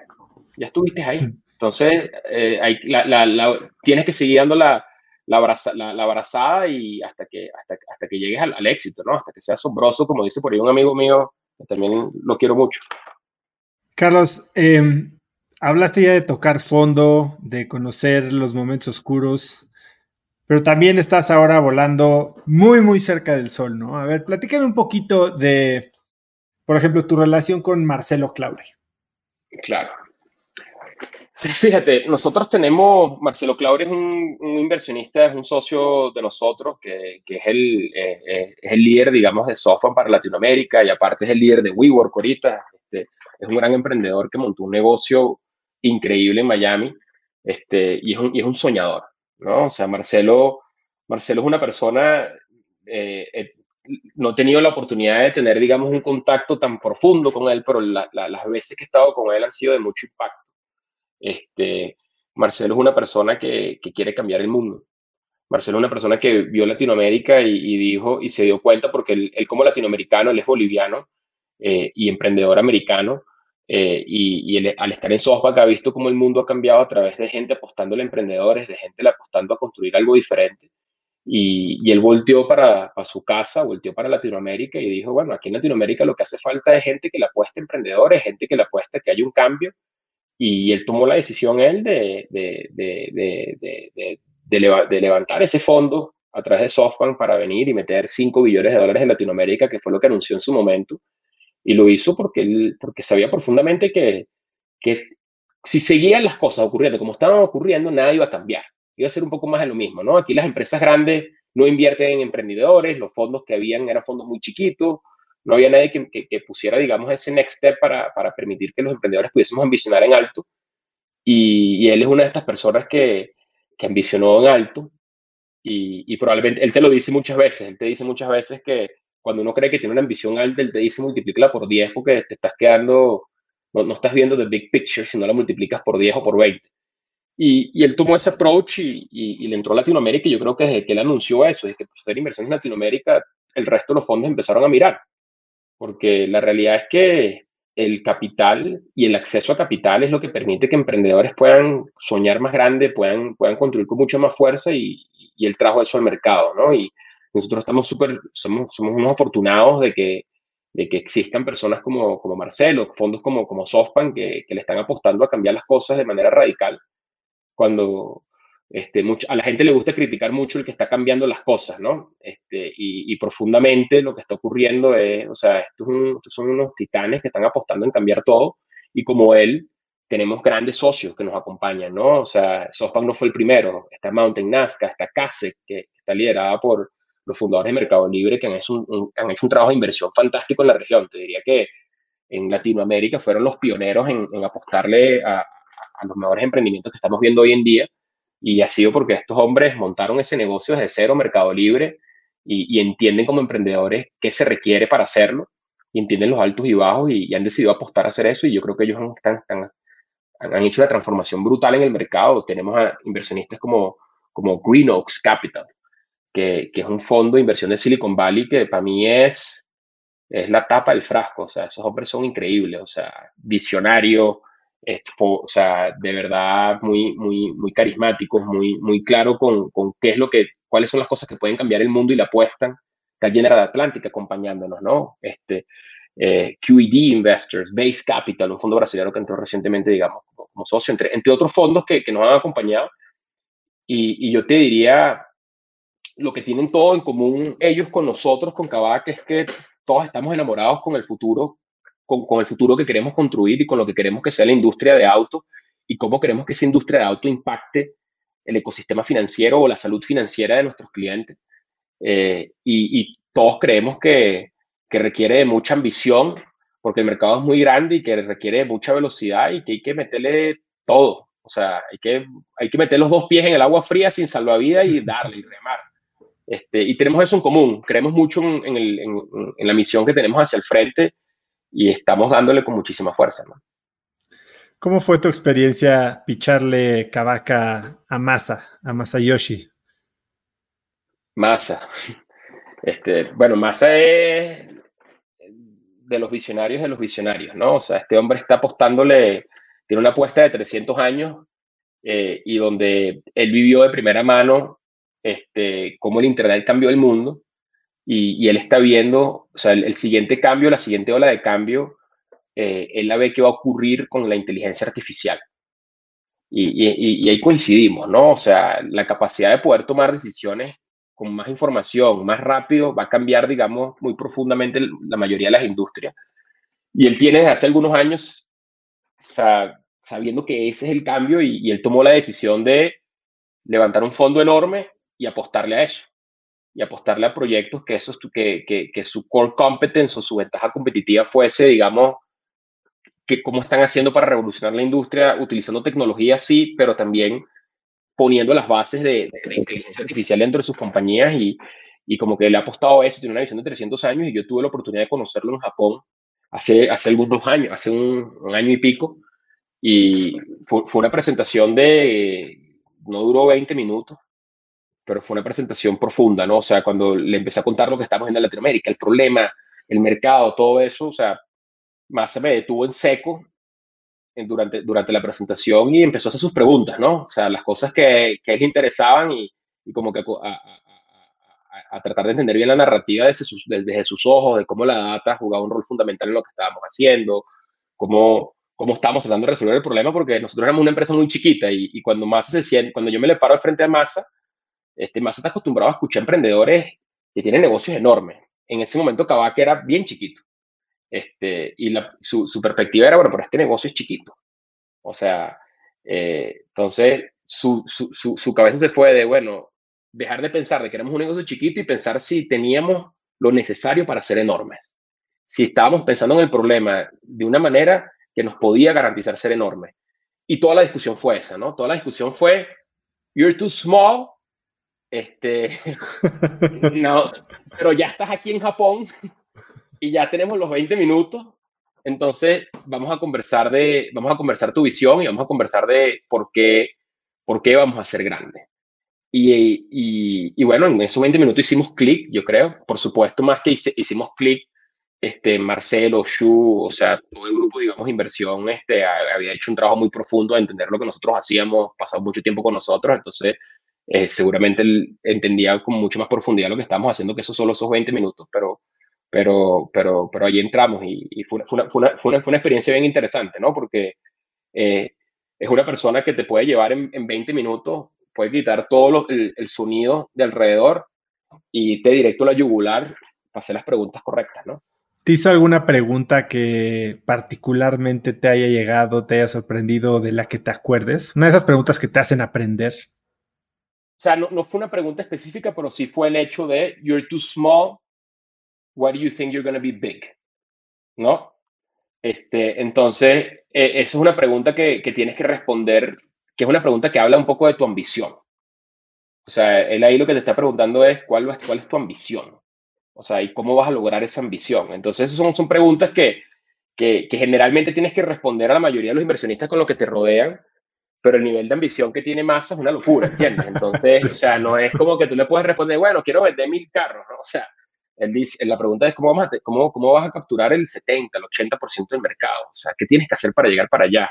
¿Cómo lo vas, cómo lo vas a hacer a nivel global? O sea, Massa no quiere resolver problemas chiquitos. Él quiere, que él, quiere, él quiere trabajar con emprendedores que estén resolviendo problemas enormes y que tengan una ambición global. Este, y como él, los grandes inversionistas piensan de esa manera también, ¿no? Porque al final del día los recursos son los mismos, ¿no? Eh, lo que importa es con qué ambición, en, qué ambición los meta. Y yo creo que eso, eso es algo que, que, definitivamente todo, todo el grupo, digamos, de inversión no, no, no, no, nos hizo replantear es, ok, vamos a, vamos a, vamos a, vamos a pensar grande.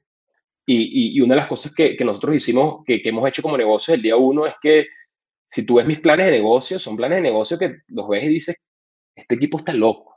O sea, son planes de negocios enormes, con, con desarrollados para, para, para que den miedo, para que asusten. Eh, y, y, los hacemos de esa manera porque luego cuando nos, nos, venimos para el presente y nos damos cuenta de lo que tenemos que hacer pasado mañana, dentro de todo lo que tienes que hacer dentro de ese plan de negocio, lo que está en pasado mañana se vuelve más sencillo porque para llegar a pensar montar un plan tan ambicioso y, y toda la estrategia que hay, que hay que llegar para hacer eso, ya luego cuando te das cuenta lo que tienes que hacer en los próximos dos meses, se hace chiquito y se hace fácil. Este, y, yo creo que eso lo he aprendido mucho de mis socios inversionistas, ¿no? O sea, recuerda que los inversionistas son, para mí, más que inversionistas, son socios, son mis partners, que están viendo una parte del negocio que no vemos yo y mi equipo. Yo y mi equipo estamos metidos operando y estamos dándole con fuerza operando, con el cliente aterrizado. Tú, tú decías al principio de, de, la pregunta que, estás volando muy cercano a las nubes yo te diría, no hay nada como que cuando un cliente te grita para acercarte de vuelta a la tierra y los últimos meses hemos estado operando ahí con los clientes en el piso, hemos estado, hemos estado sintiendo, digamos, las fricciones con mucha plenitud y ese es nuestro trabajo como operadores, estar ahí ejecutar.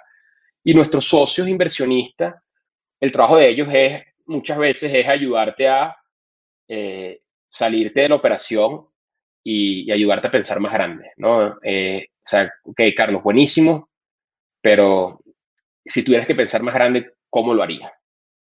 Este, y, ese tipo de preguntitas te cambian todo, ¿no? Porque cuando alguien te dice, tú, tú llegas con una ambición que, que, uno siente que es, enorme, eh, y de repente te dicen, bueno, y si tuvieses que hacer eso 20 veces más grande, ¿cómo lo haría? No es una preguntita, ¿no? O sea, eso requiere como meses de trabajo de poder llegar a pensar en eso en ese nivel. Y eso es lo que han hecho nuestros socios, ¿no? Nuestros socios nos han llevado a, nos han dado la visibilidad porque ellos están viendo nuestra industria en el mundo y están viendo equipos como el nuestro en el mundo y nos dan la confianza de decirnos, Carlos, Tim, ustedes son un equipo fabuloso, están haciendo un trabajo increíble, el producto que tienen es increíble y es world class. Es un producto de alto nivel. Let's become a world class company. ¿Qué necesitan? cómo lo están pensando. Entonces, ese tipo de discusiones las hemos tenido a lo largo de los años eh, y nos ha permitido irnos de, del jardín trasero de nuestra casa a, querer ser y a tener la ambición de ser el player número uno global este, en nuestra industria. Y eso es lo que queremos ser.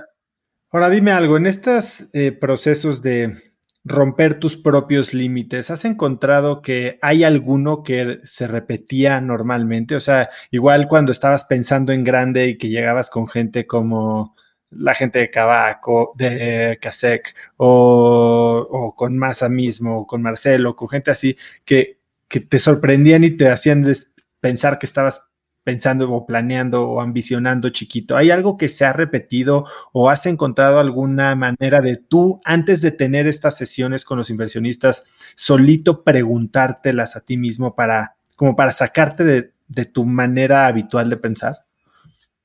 Sin duda, yo, yo, creo que el tema de la ambición es el más, o sea, yo soy una persona bien ambiciosa, entonces yo generalmente no es que llego a estos planes, o sea, si tú le hablas a cualquier inversionista mío, siempre te va a decir que yo le llego con un plan más agresivo del, que debería. Este, y, soy ambicioso de naturaleza y, creo en la ambición, o sea, la ambición, la buena parte de la ambición, o sea, creo en, en que hay que apostar bien arriba y trabajar para eso, porque si no, no le llegas nunca. Este, te encuentras, recuerda cuando, cuando sales al mercado y te vas a encontrar con, con inversionistas que, que, hacen tickets de inversión mucho más grandes de lo que uno está acostumbrado en la región. Este, como, como, como, como emprendedor latinoamericano, digamos, la primera, el primer bloqueo es, yo no estoy acostumbrado a pararme a buscar un ticket de, de, cientos de millones de dólares, ¿no? Entonces, cuando hablas de cientos de millones de dólares, tienes, tienes que hablar de construir algo enorme.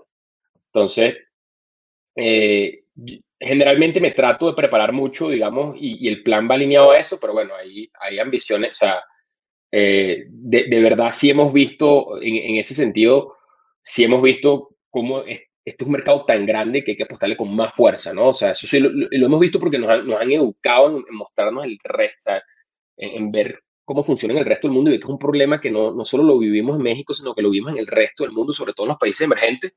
Y, y, y, nuestro producto, yo creo que es un producto que es bueno, pero va a ser mucho mejor con las cosas que tenemos ahorita en el horno.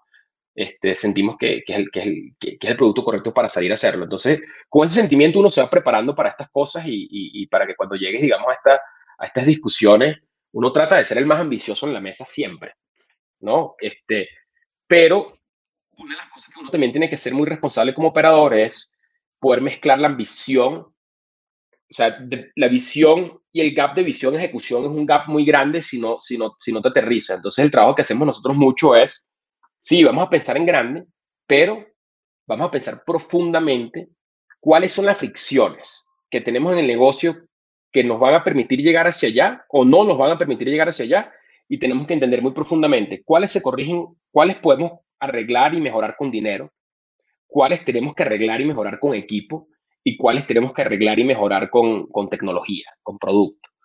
Entonces, en, en, estas conversaciones, nosotros donde somos muy buenos y donde nos preparamos mucho es en la, en la, en la, en la, en la segunda y la tercera, ¿no? O sea, porque nuestros inversionistas traen el dinero y, y, lo tienen, entonces nuestras conversaciones siempre están más allá del plan, del tamaño, de lo que queremos ser es, mira, tenemos todas estas fricciones, con dinero vamos a solucionar todas estas, pero con, con, con, con, con esta solo la vamos a solucionar con talento. Entonces, y, y, no, y no es solo talento, hay temas tan largoplacistas que no es talento de seguir a contratar mañana, hay cosas como educar dentro de este proceso, ¿no? O sea, cuando tú hablas de machine learning, inteligencia artificial en Latinoamérica, nosotros estamos, hay mucha gente que se dedica a eso, pero la gente que se dedica a eso tiene muy poca experiencia porque es algo muy nuevo. Entonces, nosotros no significa contratemos al mejor, sino tenemos que educar generaciones nuevas en ser los mejores para que en 10 años nosotros tengamos una posición muy fuerte allí. Entonces, es un tema que se resuelve con talento y tiempo.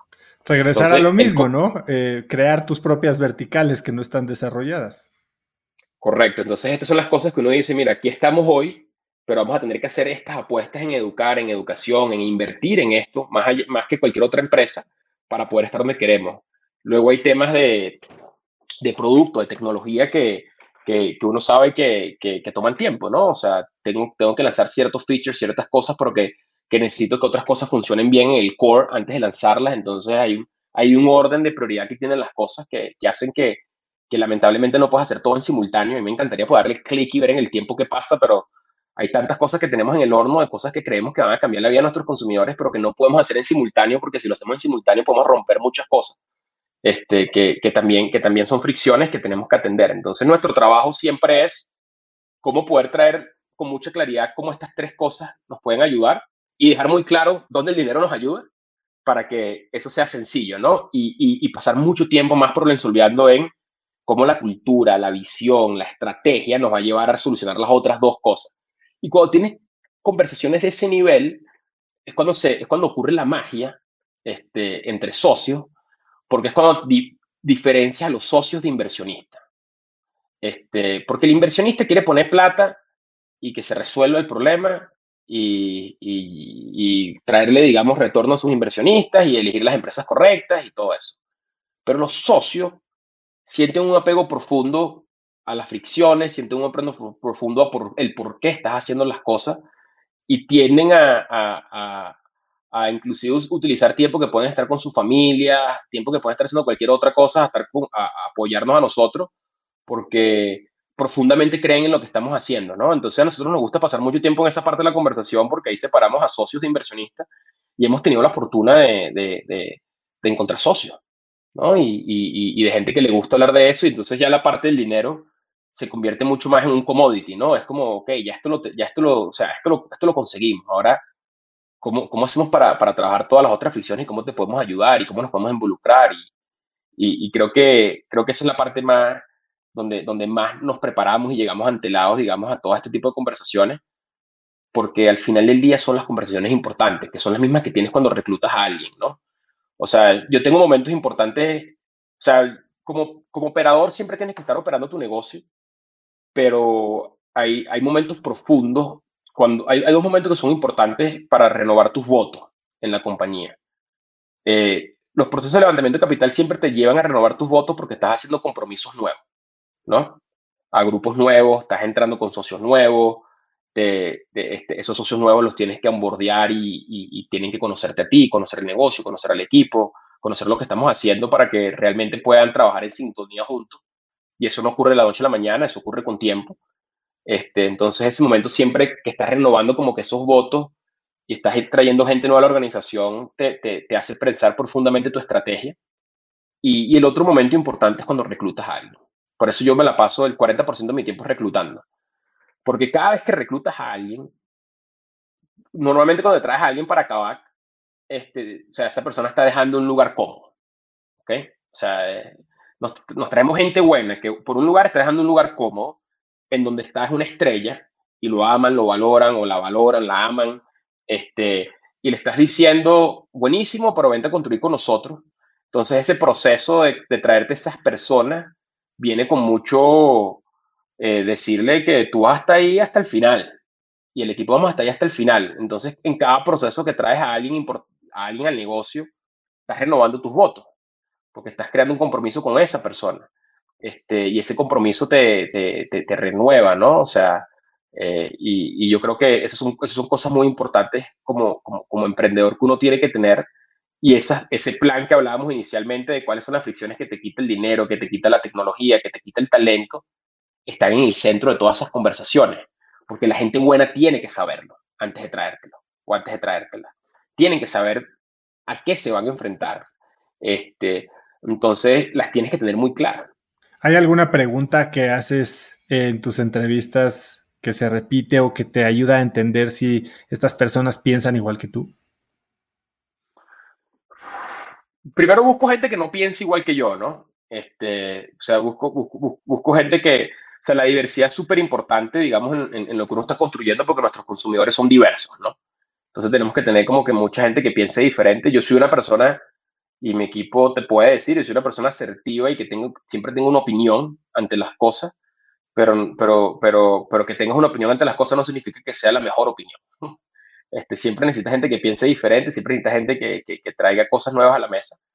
Yo creo que en las partes de los procesos de entrevista, al principio me enfocaba mucho en entrevistar casos y, buscar el skill de la persona y, aprendí luego de los años entre mi época de Liño y en Cabac, yo creo que he tenido que entrevistar a más de 4.000 personas probablemente.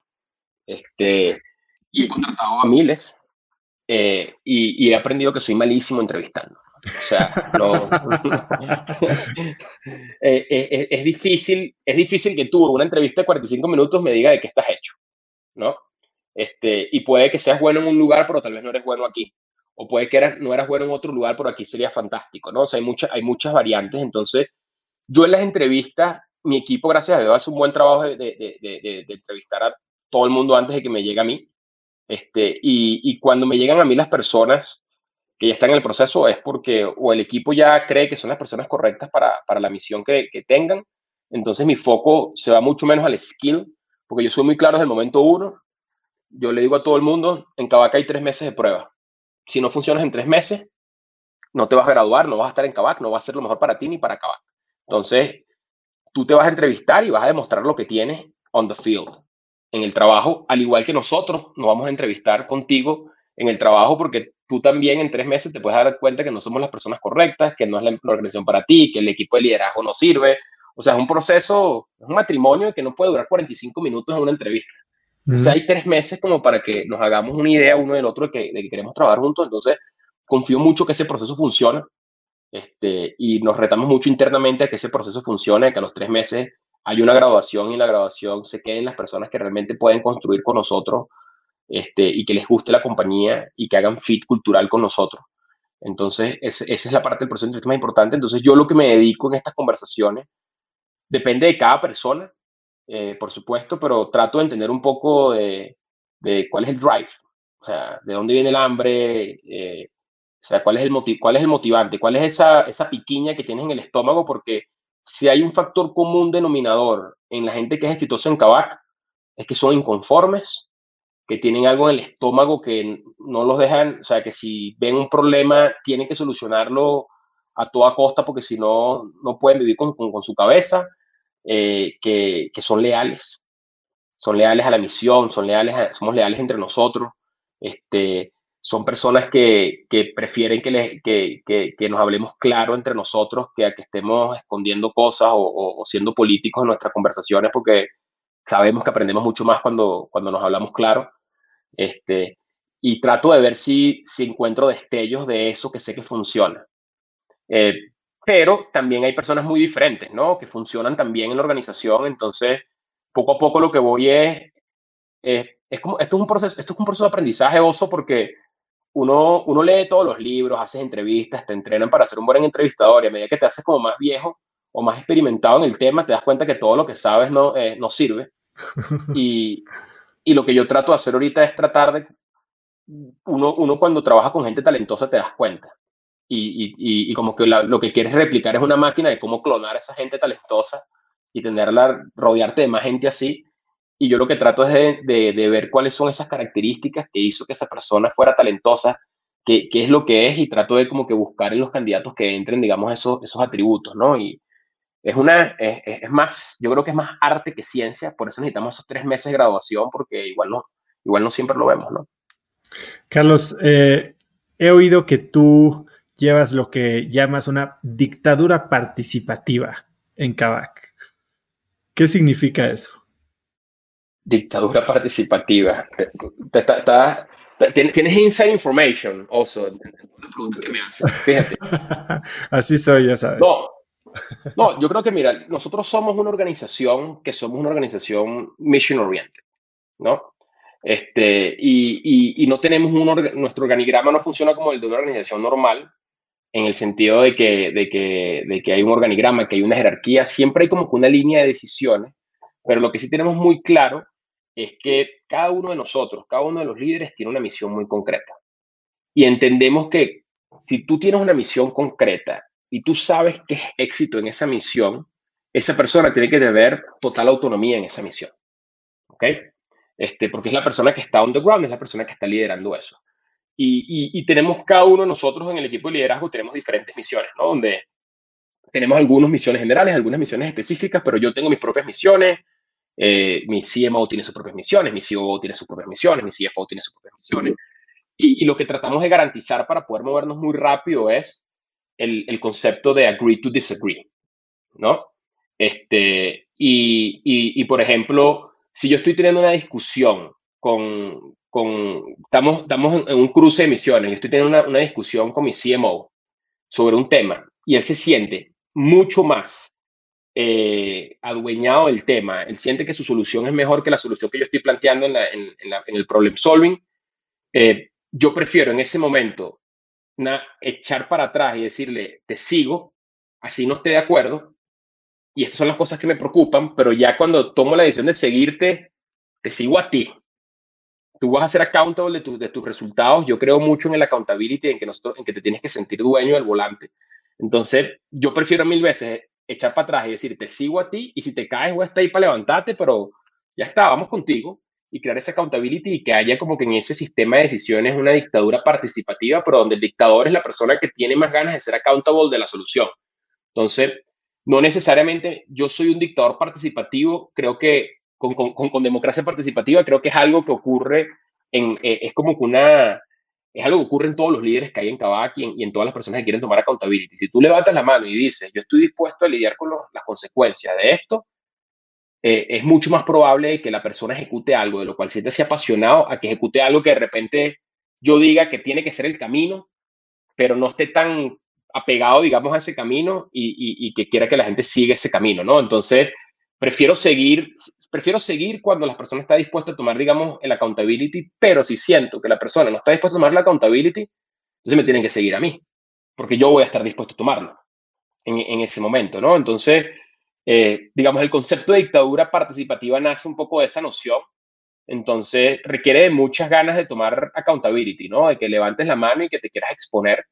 Nosotros en Kavak nos sentimos mucho más, más que como una compañía, más como, hay una analogía que a mí me gusta, que es la película Rápido y Furioso, ¿no? Acotando las diferencias que no hacemos nada ilegal. Este, pero en, en, esa, en esa película lo interesante es que hay hay mucho, hay, hay, hay, estrategia, hay, hay, hay liderazgo natural en ciertas personas del equipo, pero cuando salen a hacer su trabajo, cada quien está al volante.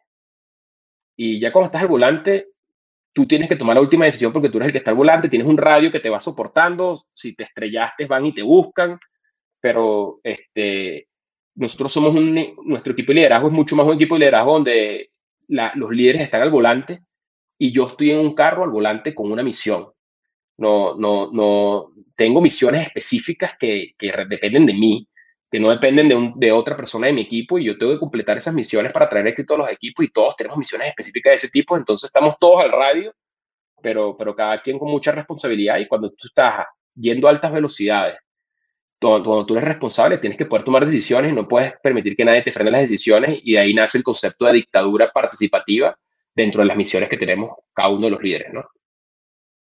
Al principio de la entrevista me hablabas de cómo alguna de tus traits como emprendedores no, no escuchar, ¿no?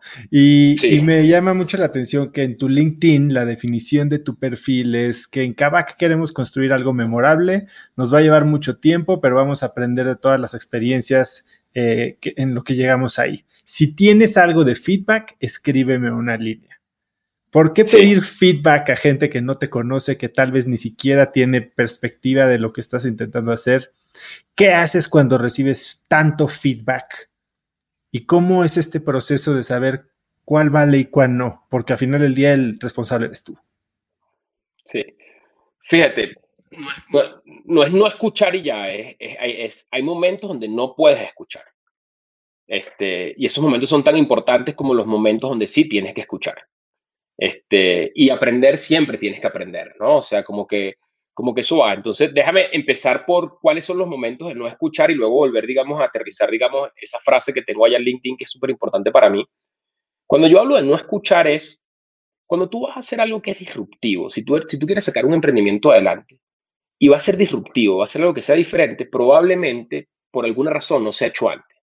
Este, y, las razones por las cuales no se ha hecho antes, porque hay mucho miedo detrás de lo que sea que vas a hacer, o, hay mucha incredibilidad de que eso pueda hacerse bien. Entonces, por lo menos en el nacimiento de Kavak, cuando nosotros salimos a hacer esto, o sea, para darte un ejemplo, si yo le preguntaba a mis familiares, a mis amigos, a, tíos, a, emprendedores sobre, sobre Kavak, yo iba a escuchar muchas cosas que venían muy basados en, en las experiencias de ellos y en su seguridad y en su inseguridad. Entonces había gente que te va a decir, mira, no, es que aquí no vas a poder levantar capital, había gente que te va a decir, no, nunca vas a poder vender un carro en línea. Eh, y en ese momento particular, ya yo había tomado la decisión de arrancar esto. Entonces, en ese momento, yo, yo no necesitaba ruido de nadie que, que no estaba pasando exactamente por lo que nosotros estábamos pasando. Entonces, ese fue un momento donde, inclusive tuve esta conversación con mi cofundador en un momento, porque estábamos conversando y, y él me estaba contando, me están dando este feedback, y le dije, Roger, cierra las ventanas del auto, papá. Estamos tú y yo metidos en esto. Vamos a darle para adelante. Vamos a darle para adelante y abrimos cuando tengamos un producto en el mercado. Y cuando no vendamos un carro, abrimos la ventana para escuchar a nuestros consumidores y escuchar qué está pasando y qué no está funcionando. Entonces, el no escuchar para mí es un trait que tienes que tener cuando necesitas avanzar y cuando no te puedes dejar desviar de tu idea. O sea, hay ideas, oso, que no puedes dejar que te desvíen. Este, el que no entienda eso y el que no vea eso es porque nunca ha hecho algo que, que, que, que, que de verdad fue transformacional. Y, y, no solo, no solo en, lo, en lo profesional, es en lo personal. O sea, hay, hay ideas, hay convicciones que no te pueden desviar, que no puedes escuchar. Va mucho con lo ético, con ciertas cosas, ¿no? Con ciertas creencias. Entonces yo, yo en esas ideas soy muy tajante. Cuando yo creo que algo tiene que existir, a mí no me importa el resto. Yo trabajo para que exista y luego que existe, tengo que ahora trabajar para que se mantenga, ¿no? Entonces ahí es cuando viene la siguiente parte que es, quiero escuchar todos los feedbacks porque vamos a construir algo que nos va a tomar mucho tiempo. Este, aprender es fundamental y, escuchar a mi equipo cuando las puertas están cerradas del auto también es fundamental. O sea, no es que no ve, no, o sea, es, es, nuevamente, es, audición, audición participativa, ¿no? O sea, escuchas a quien quiere, pero escuchas a la gente que está contigo viviendo, la que está, digamos, atravesando eso. Y lo que nosotros sabemos es, que nuestros clientes están viviendo nuestra experiencia. Entonces, nuestros clientes tenemos que escucharlos muy de cerca porque a través de sus fricciones, a través de sus experiencias, es que aprendemos a ver qué está pasando, ¿no? Y aprendemos a ver qué tan grave es el problema. Y te doy un ejemplo a la pregunta que tú me hiciste de, de cómo, cómo, cómo filtras las cosas que escuchas y cómo, cómo las mejoras, ¿no? Y en, en nosotros estamos pasando algo muy particular y lo estoy viviendo en los centros, porque estoy operando en los centros en, este último mes he estado metido muy de lleno. Eh, y nosotros tenemos lo que yo llamo, o lo que yo llamo no, lo que un comediante americano llama el efecto de Wi-Fi en el avión. Es el efecto de que tú te montas en un avión, no sabías que había internet en ese avión, y de repente estás hablando por WhatsApp emocionado con tu novia, y de repente dices, bueno, deja de hablar con mi novia y pongo Netflix, y Netflix no corre bien, y dices, esto es una mierda. Algo que hace cinco minutos no existía, ahora es la peor experiencia de tu vida. Y estás volando en un avión y todo está fantástico, pero bueno, como, como Netflix no está dando la velocidad que tú quieres, ya toda tu experiencia de vuelo, que estás montado en el cielo, en las nubes, volando, se convierte en algo terrible. Eso lo dijo un comediante americano. Y a mí me hizo mucha resonancia con lo que pasa en Kavak, porque en Kavak es un poco de lo mismo, ¿no? O sea, hoy en día, por ejemplo, nosotros tuvimos ahorita un caso, un cliente, y yo, y yo lo atendí. Yo estaba en el centro con el cliente, ¿no? O sea, lo primero es que tú puedes comprar un carro en Kavak 100% de tu casa. Desde tu sofá, te llega sin problema y haces todo de tu casa. Pero muchos clientes no confían en esa propuesta y dicen, bueno, yo quiero ir a ver este auto y quiero ver que estas personas realmente existen. Y me encuentro con un cliente que estaba ahí y me dice, el tipo estaba sufriendo. Tenía siete horas en Kavak. Y, yo veo, coño, siete horas en Kavak, obviamente vas a sufrir. O sea, nadie quiere esperar siete horas por nada, ¿sabes? Y, cuando veo y hablo con él, o sea, él estaba como que alterado, hablando con los equipos, o sea, frustrado con su experiencia. Yo le pregunto, bueno, pero cuéntame qué viniste a hacer. Bueno, vine a vender mi auto y quiero comprar auto, vi que podía comprar otro auto y vi que aparte me lo podían financiar. Ningún, ningún otro banco me ofrecía financiamiento, pero vi que ustedes ofrecían financiamiento, entonces quiero hacer todo, pero necesito que me entreguen el auto hoy. Entonces llevo siete horas esperando que me entreguen el auto. Y coño, me, tipo me dice, tú una desgracia de experiencia, Carlos, no te imaginas, entiendo que estás trabajando duro con tu negocio, pero no puedes tratar a los clientes así. Eh, no pueden esperar siete horas por esto. Y, ahí es cuando tú, sin duda alguna, él tiene razón, ¿no? O sea, esperar siete horas, todo ese peo, pero cuando tú pones las cosas en perspectiva. No tenía este, otra no existía. Oye, empecé a hablar con el cliente y le dije, bueno, pero, pero ¿cuál es la alternativa? O sea, yo le dije, pero uno, tenías una alternativa que era hacerlos de tu casa. Y hubieses esperado desde la comodidad de tu sofá y, y, no, no hubieses estado tan estresado aquí, en, incómodo en nuestras oficinas esperando. Pero dos, más importante, hace algunos años, cuando no existía Kavak, este proceso tuviese demorado, uno, ir a publicar tu carro en, una plataforma online. Pasar tres, cuatro meses tratando de venderlo. Luego que lo vendieras, si tuviste suerte y no te estafaron, ir a que aplicara un crédito. Pasar semanas en ese proceso de aplicación de crédito. Luego que te aprobaron el crédito, tenías que ir a buscar el carro, a patear consumidores calle. Y eso podría ser otro mes, otros dos meses y medio más. Entonces estamos hablando de que llevamos un proceso de 90 días a 7 horas. Pero más allá de eso, tú vas a salir de aquí con este carro y si no te gusta lo puedes devolver. Vas a tener todas las garantías necesarias. Vamos hasta aquí para que le des clic a un botón y hagamos y hagas el servicio de tu casa, desde tu casa para que no tengas ni siquiera que salir de tu casa. Te vamos a ahorrar un montón de tiempo hacia adelante. Lamento que estés esperando 7 horas, pero mira la alternativa. O sea, el cambio fue muy profundo. Eh, y, el, y, el Señor me dice, coño, Carlos, tienes toda la razón. Tienes toda la razón. No lo vi desde esa perspectiva. La verdad es que dentro de todo estoy súper feliz aquí, porque me han dado café, porque he visto más carros, entonces como que él cambió su, su, su aura completamente durante esa conversación y yo desde la oficina, yo probablemente hubiese estado desde el home office, hubiese estado leyendo el email de un cliente frustrado y hubiese estado empujando al equipo, tenemos que llevar el proceso de siete horas a dos, porque es imposible que un cliente tenga que esperar siete horas, tenemos que hacer que lleve dos. Y ese hubiese sido mi, primer pensamiento, porque digo, wow, él tiene razón, espero siete horas.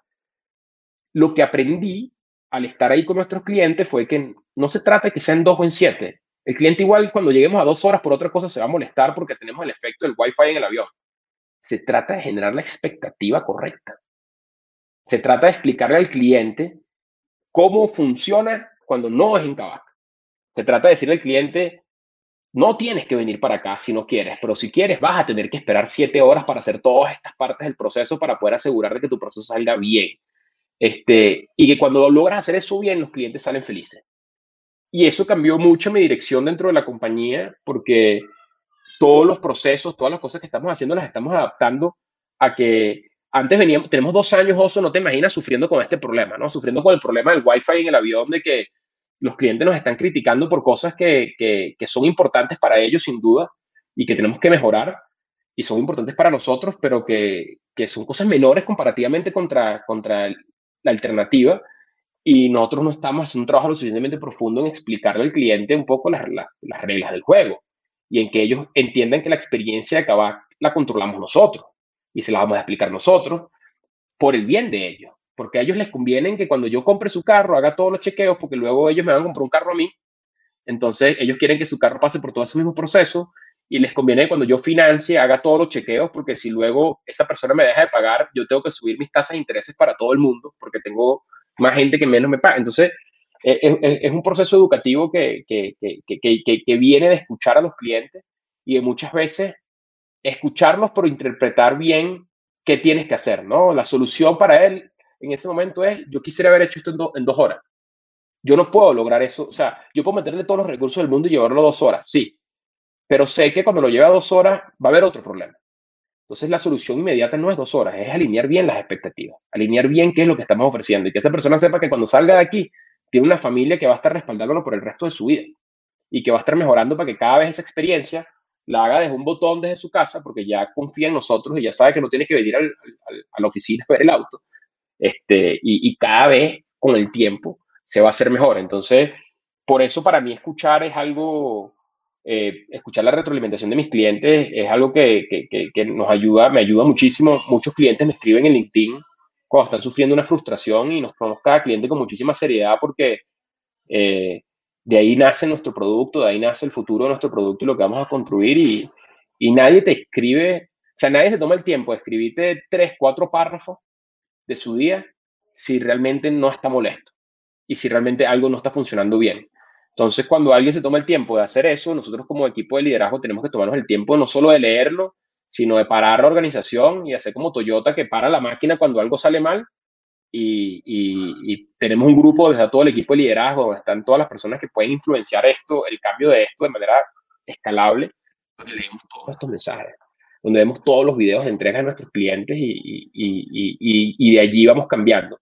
Pero allí yo te diría que somos, somos las personas que más escuchan profundamente, pero no escuchamos temas como, oye, está riesgoso ahorita lanzarse, a lanzarse un, en Argentina por toda la, la, crisis macroeconómica y todo ese tipo de cosas. O sea, en los momentos de repente donde todo el mundo te dice que no, nosotros vemos el por qué sí. Este, y, y entonces en ese sentido, eh, tenemos una estrategia detrás de todo lo que hacemos, tenemos una estrategia de por qué hacemos las cosas y, hay veces que decidimos proactivamente no escuchar porque no logras disromper, no logras cambiar las cosas escuchando nada más. O sea, muchas veces tienes que no escuchar. No sé si todo eso hizo sentido. No, hace, hace muchísimo sentido. Em, también dices que estás construyendo algo que es un juego infinito, que no tiene culminación y no tiene hito. ¿A qué te refieres con un juego infinito? Cuando tú estás operando, o sea, recuérdate que esto es una ambición muy grande, ¿no? O sea, nosotros queremos ser el número uno, queremos ser el banco número uno para financiar autos, y queremos, hacerlo a nivel mundial, o sea, queremos, queremos hacer muchísimas cosas. Y cuando uno está operando, uno, uno se basa como en, en ciertas, ciertos hitos que tienes mensuales, ciertos hitos que tienes trimestrales, pero que lo que, lo que termina ocurriendo siempre es que siempre se resetea el reloj. O sea, para el que me está escuchando, que está en una empresa que está creciendo, que tiene metas fuertes, o sea, siempre pasa que de repente le estás dando, llegaste a la meta y estás feliz y en ese momento tienes desde las 9 de la noche hasta las 6 de la mañana el día siguiente para celebrar porque a las 6 de la mañana arranca el próximo mes y el próximo mes la meta es más agresiva. Entonces, o sea, esa, cuando yo digo que es un juego infinito y que, y que no tiene fin, es exactamente eso. O sea, no, nosotros no, o sea, a medida que nosotros logramos construir y crear, yo quiero siempre estar construyendo y creando, ¿no? O sea, no es que voy a llegar un día y voy a decir, wow, Cabat llegó a su límite, ahora estabilicémonos y tomemos vino y engordemos, ¿no? O sea, este, no, no, es, no es mi estilo de liderazgo, no es el estilo, las personas que trabajan en Cabat en su mayoría no es lo que buscan profesionalmente, no es lo que quieren hacer. Nosotros nos sentimos mucho más como conquistadores, donde siempre que estemos dándole y que tengamos respiro para darle, vamos a estar buscando estar construyendo y creciendo. Entonces, a eso tú no le puedes poner final. El momento que le pones final es la muerte. Y, y también tenemos la suficiente madurez como para entender que cualquier hito, no, o sea, hay un hito muy grande, digamos, en un emprendedor, en la vida de un emprendedor, que es hacer un IPO por ejemplo, que es salir público al mercado, especialmente si lo haces en Estados Unidos, en Nueva York, etcétera, es un hito importante, pero mucha, mucha gente lo ve como el final. Bueno, cuando esta empresa haga el IPO, o sea, eso apenas, cuando tú haces un IPO, apenas está saliendo del, calentamiento, ¿no? O sea, apenas el juego está empezando. Y, así lo vemos nosotros, ¿no? Nosotros no estamos aquí por, el, por lo que sea que, por el trofeo o por, el, o por algo que va a culminar, porque solamente pensar en que las cosas van a culminar, lo que me, lo que me genera es más depresión y miedo que cualquier otra cosa. Yo quiero que esto nunca termine. Yo quiero que nunca termine, que, que el hambre que tenemos nunca termine, que esa curiosidad que cuando algo se te mete en la cabeza, todavía tener, parate a las 3 de la mañana porque soñaste algo y tienes que sentarte a escribirlo, que eso nunca termine. Yo quiero que nunca termine cuando estoy con, con mi equipo que me llama, tengo una persona del equipo, este, es, uno, es uno de nuestros líderes que, que está, está, con nosotros desde, desde siempre, y que, que, él siempre me llama como a las 11 de la noche, es como que su horario para llamarme, o a, la, o a las 12. Este, y me llama y siempre hablamos como hasta las 2 de la mañana, no importa cuando me llama, pero cuando me llama es porque tiene algo en la cabeza que le está retumbando y que quiere como que echar ideas, ¿no? Y ese sentimiento de, de, poder sentarte a hablar con tu equipo y de repente hablar 3, 4 horas sobre algo y, y, y, durante 2 horas y 45 minutos de las 3 horas no sale absolutamente nada productivo, pero los últimos 15 minutos, porque aguantaste 2 horas y 45 minutos y decidiste quedarte 15 minutos más a las 1 de la mañana, 2 de la mañana, sale algo brillante y que te cuestas a dormir y dices, fuck, tenemos algo brillante que hacer.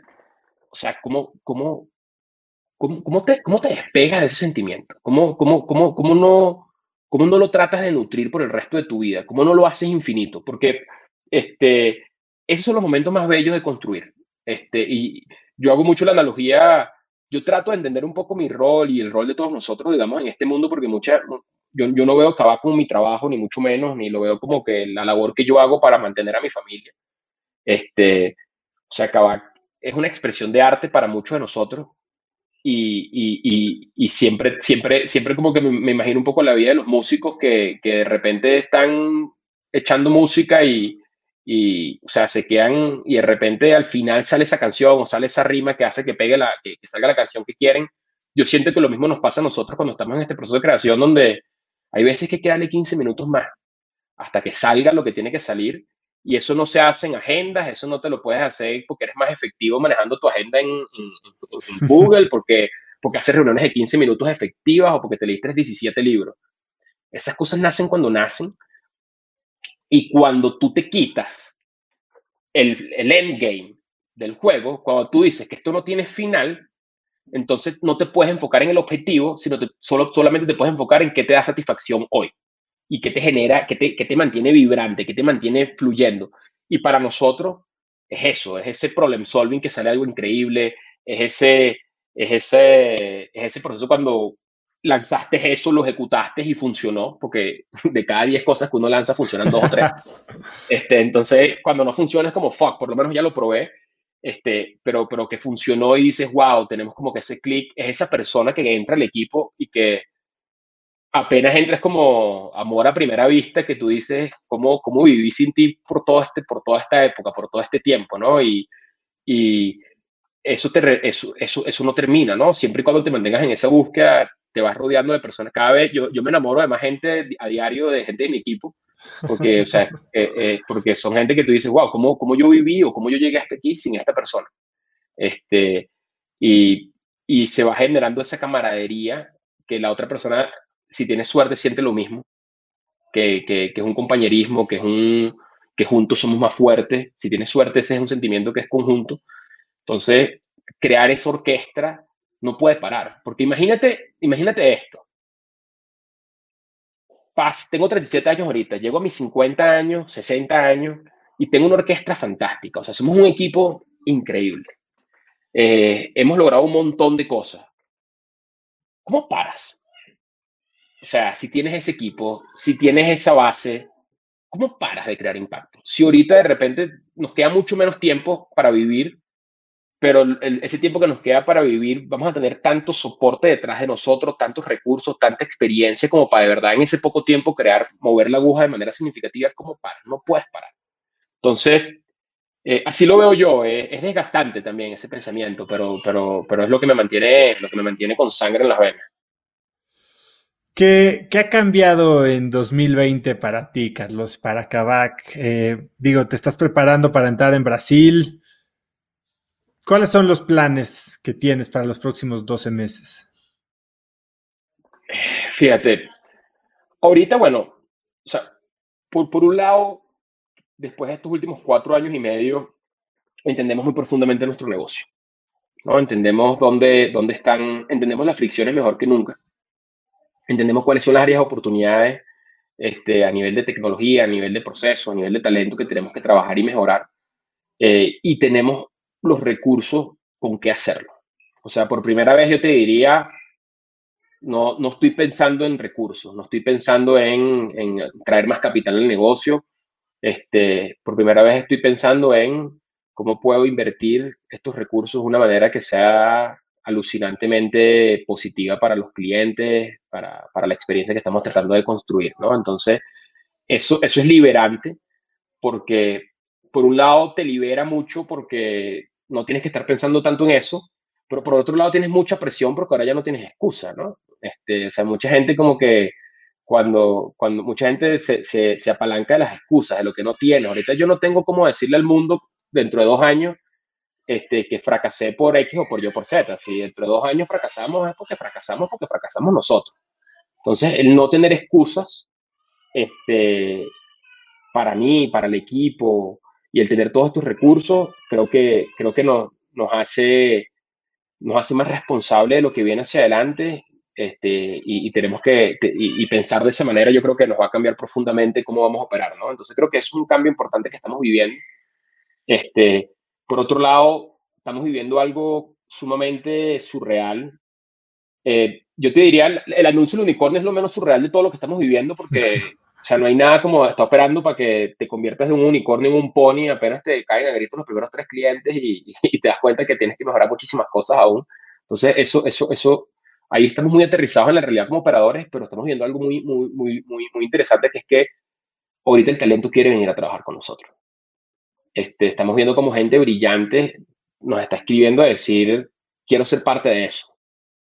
Y ni siquiera saben profundamente qué es esto pero saben que es un roller, que es un ride que va hacia arriba y que, que, que, probablemente como profesionales somos todos unos afortunados porque el, el, tamaño del problema y el mercado es más grande que nosotros como seres humanos, entonces el nada más ser parte de eso es un privilegio. Y creo que hay gente viendo eso y gente que está dispuesto a venirse simplemente porque entiende que esto, esto nos supera todo y, y, y quiere estar en la guerra, quiere estar, quiere estar en ese proceso de construcción y eso es algo que no habíamos vivido con esta intensidad antes. Entonces eso está divino eh, y, y, eso nos va a permitir construir un equipo increíble hacia adelante. Entonces esas dos cosas están pasando Y estratégicamente con esas dos cosas, o sea, con, con, con, el tener, perdón, tres cosas, con el tener claro el producto más profundamente que nunca, con, con, con tener los recursos que necesitamos y, y, no tener excusas detrás para no lograrlo, sumado a que hay talento que se quiere sumar con nosotros, digamos, a esta misión, estamos creciendo nuestra ambición de manera radical en los próximos 18 meses, ¿no? Entonces, para que tengas una idea, ¿no? O sea, nosotros pasamos a estar en una pandemia que estamos viviendo ahorita a tener nuestro peor mes histórico, este, histórico, o sea, caímos profundamente a hoy en día estar tres veces más, más, más grandes de lo que éramos pre-pandemia, este, porque nos pusimos proactivamente a darle. Eh, en tres meses reclutamos más personas de lo que hemos reclutado en toda nuestra historia. Reclutamos dos veces más personas de lo que hemos reclutado en toda nuestra historia. Abrimos Guadalajara, Monterrey y Puebla. Este, hicimos un merger con Argentina y tenemos 30 personas on the ground investigando Brasil para entrar y lanzarlo, digamos, este, en el corto plazo. Eh, crecimos nuestro negocio en la última, o sea, la, última semana duplicamos nuestro negocio, semana a semana. Yo nunca había visto eso, yo nunca había vivido eso, ¿no? Este, y, y hoy en día, digamos, los próximos 18 meses, los próximos 12 meses, es justamente es capitalizar ese producto que ya tenemos, que sabemos cómo funciona y poder llevarlo a más mercados, a más personas, a que más personas puedan probar nuestro producto, puedan, puedan experimentarlo y nosotros aprender de cómo somos operando multicity, multipaíses y ver qué tenemos que mejorar para, para poder operar bajo ese degree de complejidad. Entonces estamos súper curiosos de ver si podemos llevar nuestra propuesta de valor con la misma experiencia del cliente en un mundo un poco más complejo y, estamos trabajando tecnológicamente en lograr eso. Eh, estamos obsesionados ahorita por, por, por, terminar, digamos, de, de, complementar nuestro producto. Eh, hoy en día muy pocas personas conocen cómo funciona el producto de Kavak profundamente hasta que compran un carro con nosotros, pero nosotros no nos vemos como una plataforma para comprar y vender autos, nosotros nos vemos como un ecosistema donde puedes hacer con un clic cualquier cosa dentro de tu auto. Entonces, eh, en las próximas semanas vamos a estar lanzando nuestra aplicación ya migrada, donde no vas a bajar una, una aplicación tipo web normal, sino vas a tener un catálogo para poder ver autos, vas a tener un lugar donde puedes darle clic y le haces servicio a tu auto de mantenimiento, vas a tener un lugar donde le haces clic y hipotecas tu auto si necesitas dinero, vas a tener un lugar donde le haces clic y si tienes una multa te sale y la puedes pagar directo. Y vamos a ir lanzando muchos features de ese tipo para poder llevar toda la experiencia de tener un auto como herramienta de transporte y como herramienta de financiera, todo, digamos, a, tu bolsillo. Y creemos que esa navegación y esa experiencia va a hacer que nuestros clientes estén más felices entonces, tenemos cuatro años trabajando en ese producto. Eh, no podíamos lanzarlo sin haber construido toda la infraestructura que construimos, porque si no, no podíamos servir al cliente bien. Entonces, eso va a salir en los próximos 18 meses, vamos a ir consolidando ese producto y, creo que eso va a cambiar. O sea, ahí la gente va a entender qué, hemos venido haciendo los últimos cuatro años y medio, ¿no? Este, va a decir, bueno, o sea, la página de Kavak no ha cambiado mucho en cuatro años y medio y es cuando van a empezar a entender, o sea, esto, de esto se trata. Entonces, eso viene al mercado y, estamos emocionados con, con eso y, y, y, bueno, por supuesto, todo el aprendizaje que eso va a traer y cómo ese aprendizaje va, va, va, va a mejorar nuestra visión y, nuestra manera de, de, poder ir a más clientes hacia adelante, ¿no? O sea, no queremos parar con Latinoamérica, no nos sentimos como una empresa nada más para, sentimos que nuestro producto es profundamente bueno como para solucionar muchos problemas en el mundo y, y no quisiéramos parar en Latinoamérica, pero los próximos 18 meses, inclusive los próximos 3, 4 años, tenemos que ganar Latinoamérica y tenemos que, que, que, que probar y llevar nuestros productos a clientes latinoamericanos para, para, poder aprender profundamente de cómo se maneja un negocio a, ese, a esa escala antes de, de volvernos locos y, irnos por el mundo. Carlos, eh, digo, la verdad es que tu visión, hemos, hemos coincidido varias veces tú y yo, nunca habíamos tenido chance de platicar tanto y algo que, la gente que te conoce me había platicado de ti era que si eras un increíble storyteller, que claramente me queda eh, eso visible hoy, que eras un excelente operador, los resultados hablan por sí mismos, pero que eras alguien con una visión increíble y con un gran don de contagiar esa visión a un equipo y hoy me queda a mí totalmente claro, ¿no? O sea, hoy yo me quiero ir a trabajar a Kavak, nada más de, lo que me acabas de platicar. Eh, Carlos, como última pregunta, porque sé que ya es hora de bañar niñas, este, por ahí ya se oyen y en mi casa pasa lo mismo. Eh, si pudieras escribir un mensaje en el cielo para que millones de personas lo vieran, ¿qué diría? Uy, está difícil, ¿no? Este, Yo, yo, yo creo que toma control. Toma control. O sea, hasta que uno no se da cuenta que el control es nuestro, muchas veces dejas que la vida te controle y te, y te lleve para donde te va a llevar la vida, la gente, las personas que te rodean. Y yo creo que eh, no hay nada más, más, más bello que el momento que te das cuenta que uno controla el 90% de las cosas que ocurren, eh, salvo la salud y, cosas que, bueno, que lamentablemente no están en nuestro control, pero creo que uno puede hacer mucho para, para, para cambiar las cosas, ¿no? Y, y, no lo veo nada más a nivel de emprendimiento, sino lo veo a nivel total, ¿no? O sea, yo, yo particularmente fui una persona que hubo momentos, hubo trabajos donde me quejaba mucho y, donde como que siempre todo era culpa de alguien más. Eh, y, y, veo, como, veo como ese pensamiento a mí me era degenerativo porque, porque nunca estaba feliz y siempre, así estuviese, o sea, siempre, como siempre te estabas quejando, o sea, 60% de tu tiempo estaba culpando las cosas que estaban pasando a tu alrededor, a, a un gobierno, este, una algo que pasó, o sea, o sea, a mí me pasaron muchas cosas, ¿no? Pero, pero, pero en el momento que yo decidí dejar de ser víctima y tomar control, empecé a ver las cosas con mucho más claridad porque la verdad que uno tiene el control. Si tú quieres que el futuro sea diferente, sal a construirlo, ¿no? O sea, sal a hacer que sea diferente. Si tienes una visión que pueda cambiar el futuro, si tú quieres que tu vida personal sea diferente, toma control de esa vida. Si tú quieres que tu trabajo sea diferente, toma control de la narrativa de tu trabajo, toma control de lo que estás haciendo. Creo que como seres humanos nos las perdemos demasiado tiempo En, no, estar en control y apenas tomas control todo empieza a encajar, ¿no? Creo que esa sería la frase, pero creo que nadie la entendería, ¿no? Coloco una frase en el cielo que dice toma control y la gente dice, bueno, ¿qué es este pedo? ¿no? Pero, pero, pero sin duda por allí, para mí eso es de las cosas más, más importantes que me, que, me han, que me han ayudado a mí. Me queda totalmente claro y me queda más claro cuando lo amarro a lo que dijiste hace rato de hacerte responsable de las consecuencias. Sin duda. Carlos, eh, te quiero agradecer muchísimo el tiempo. Eres un crack, eres un orgullo. Te hablan de la empresa mexicana y lo que sea. Tú eres venezolano, eres, tú eres latinoamericano y como sea del país del que seas, vale gorro. Lo que estás construyendo es algo que donde empezó es lo de menos, dónde va a terminar es, es, lo interesante, lo que importa, esa visión que tienes, esa, ese sueño que compartes, creo que es inspirador en la industria que sea. Eh, me encantó platicar contigo. Muchísimas gracias por el tiempo. ¿Dónde puede contactarte gente, seguirte, pedirte trabajo? ¿Dónde, dónde es lo mejor para buscarte? Mira, lo mejor para buscarme es LinkedIn. Ahí es donde estoy un poco más activo. Tengo un Instagram que tiene dos fotos, que es Carlos J. García O, y creo que es el mismo Twitter. No soy tan activo ahí, pero ahí estoy. Este, y, por ahí, sin duda alguna, ahí, ahí, les, podemos, les podemos responder. No, trato de leer todo, no siempre me da tiempo porque se van acumulando los mensajes, pero sin duda alguna lo, voy leyendo poco a poco. ¿Algo que quieras agregar? Darte las gracias, José. Nos, las debíamos desde, desde hace tiempo que queríamos conversar y, lástima que la, que la tuvimos que ser así remoto. La próxima tenemos que hacerla en persona para que, para que, para que, para que vibre, vibre con quedamos que íbamos a festejar con champaña, ¿no? Este, esa te la debo. Sí, sí. Pero no, mira, divino que me hayas invitado, me encantó conversar contigo y, bueno, ojalá, ojalá, ojalá podamos seguir contando la historia y, te, iremos contando cómo, cómo va progresando toda esta, toda esta aventura. Carlos, muchísimas gracias, ya nos veremos pronto y que tengas un feliz fin de año. Igual. La habilidad que tiene Carlos para contagiar su emoción es verdaderamente fascinante.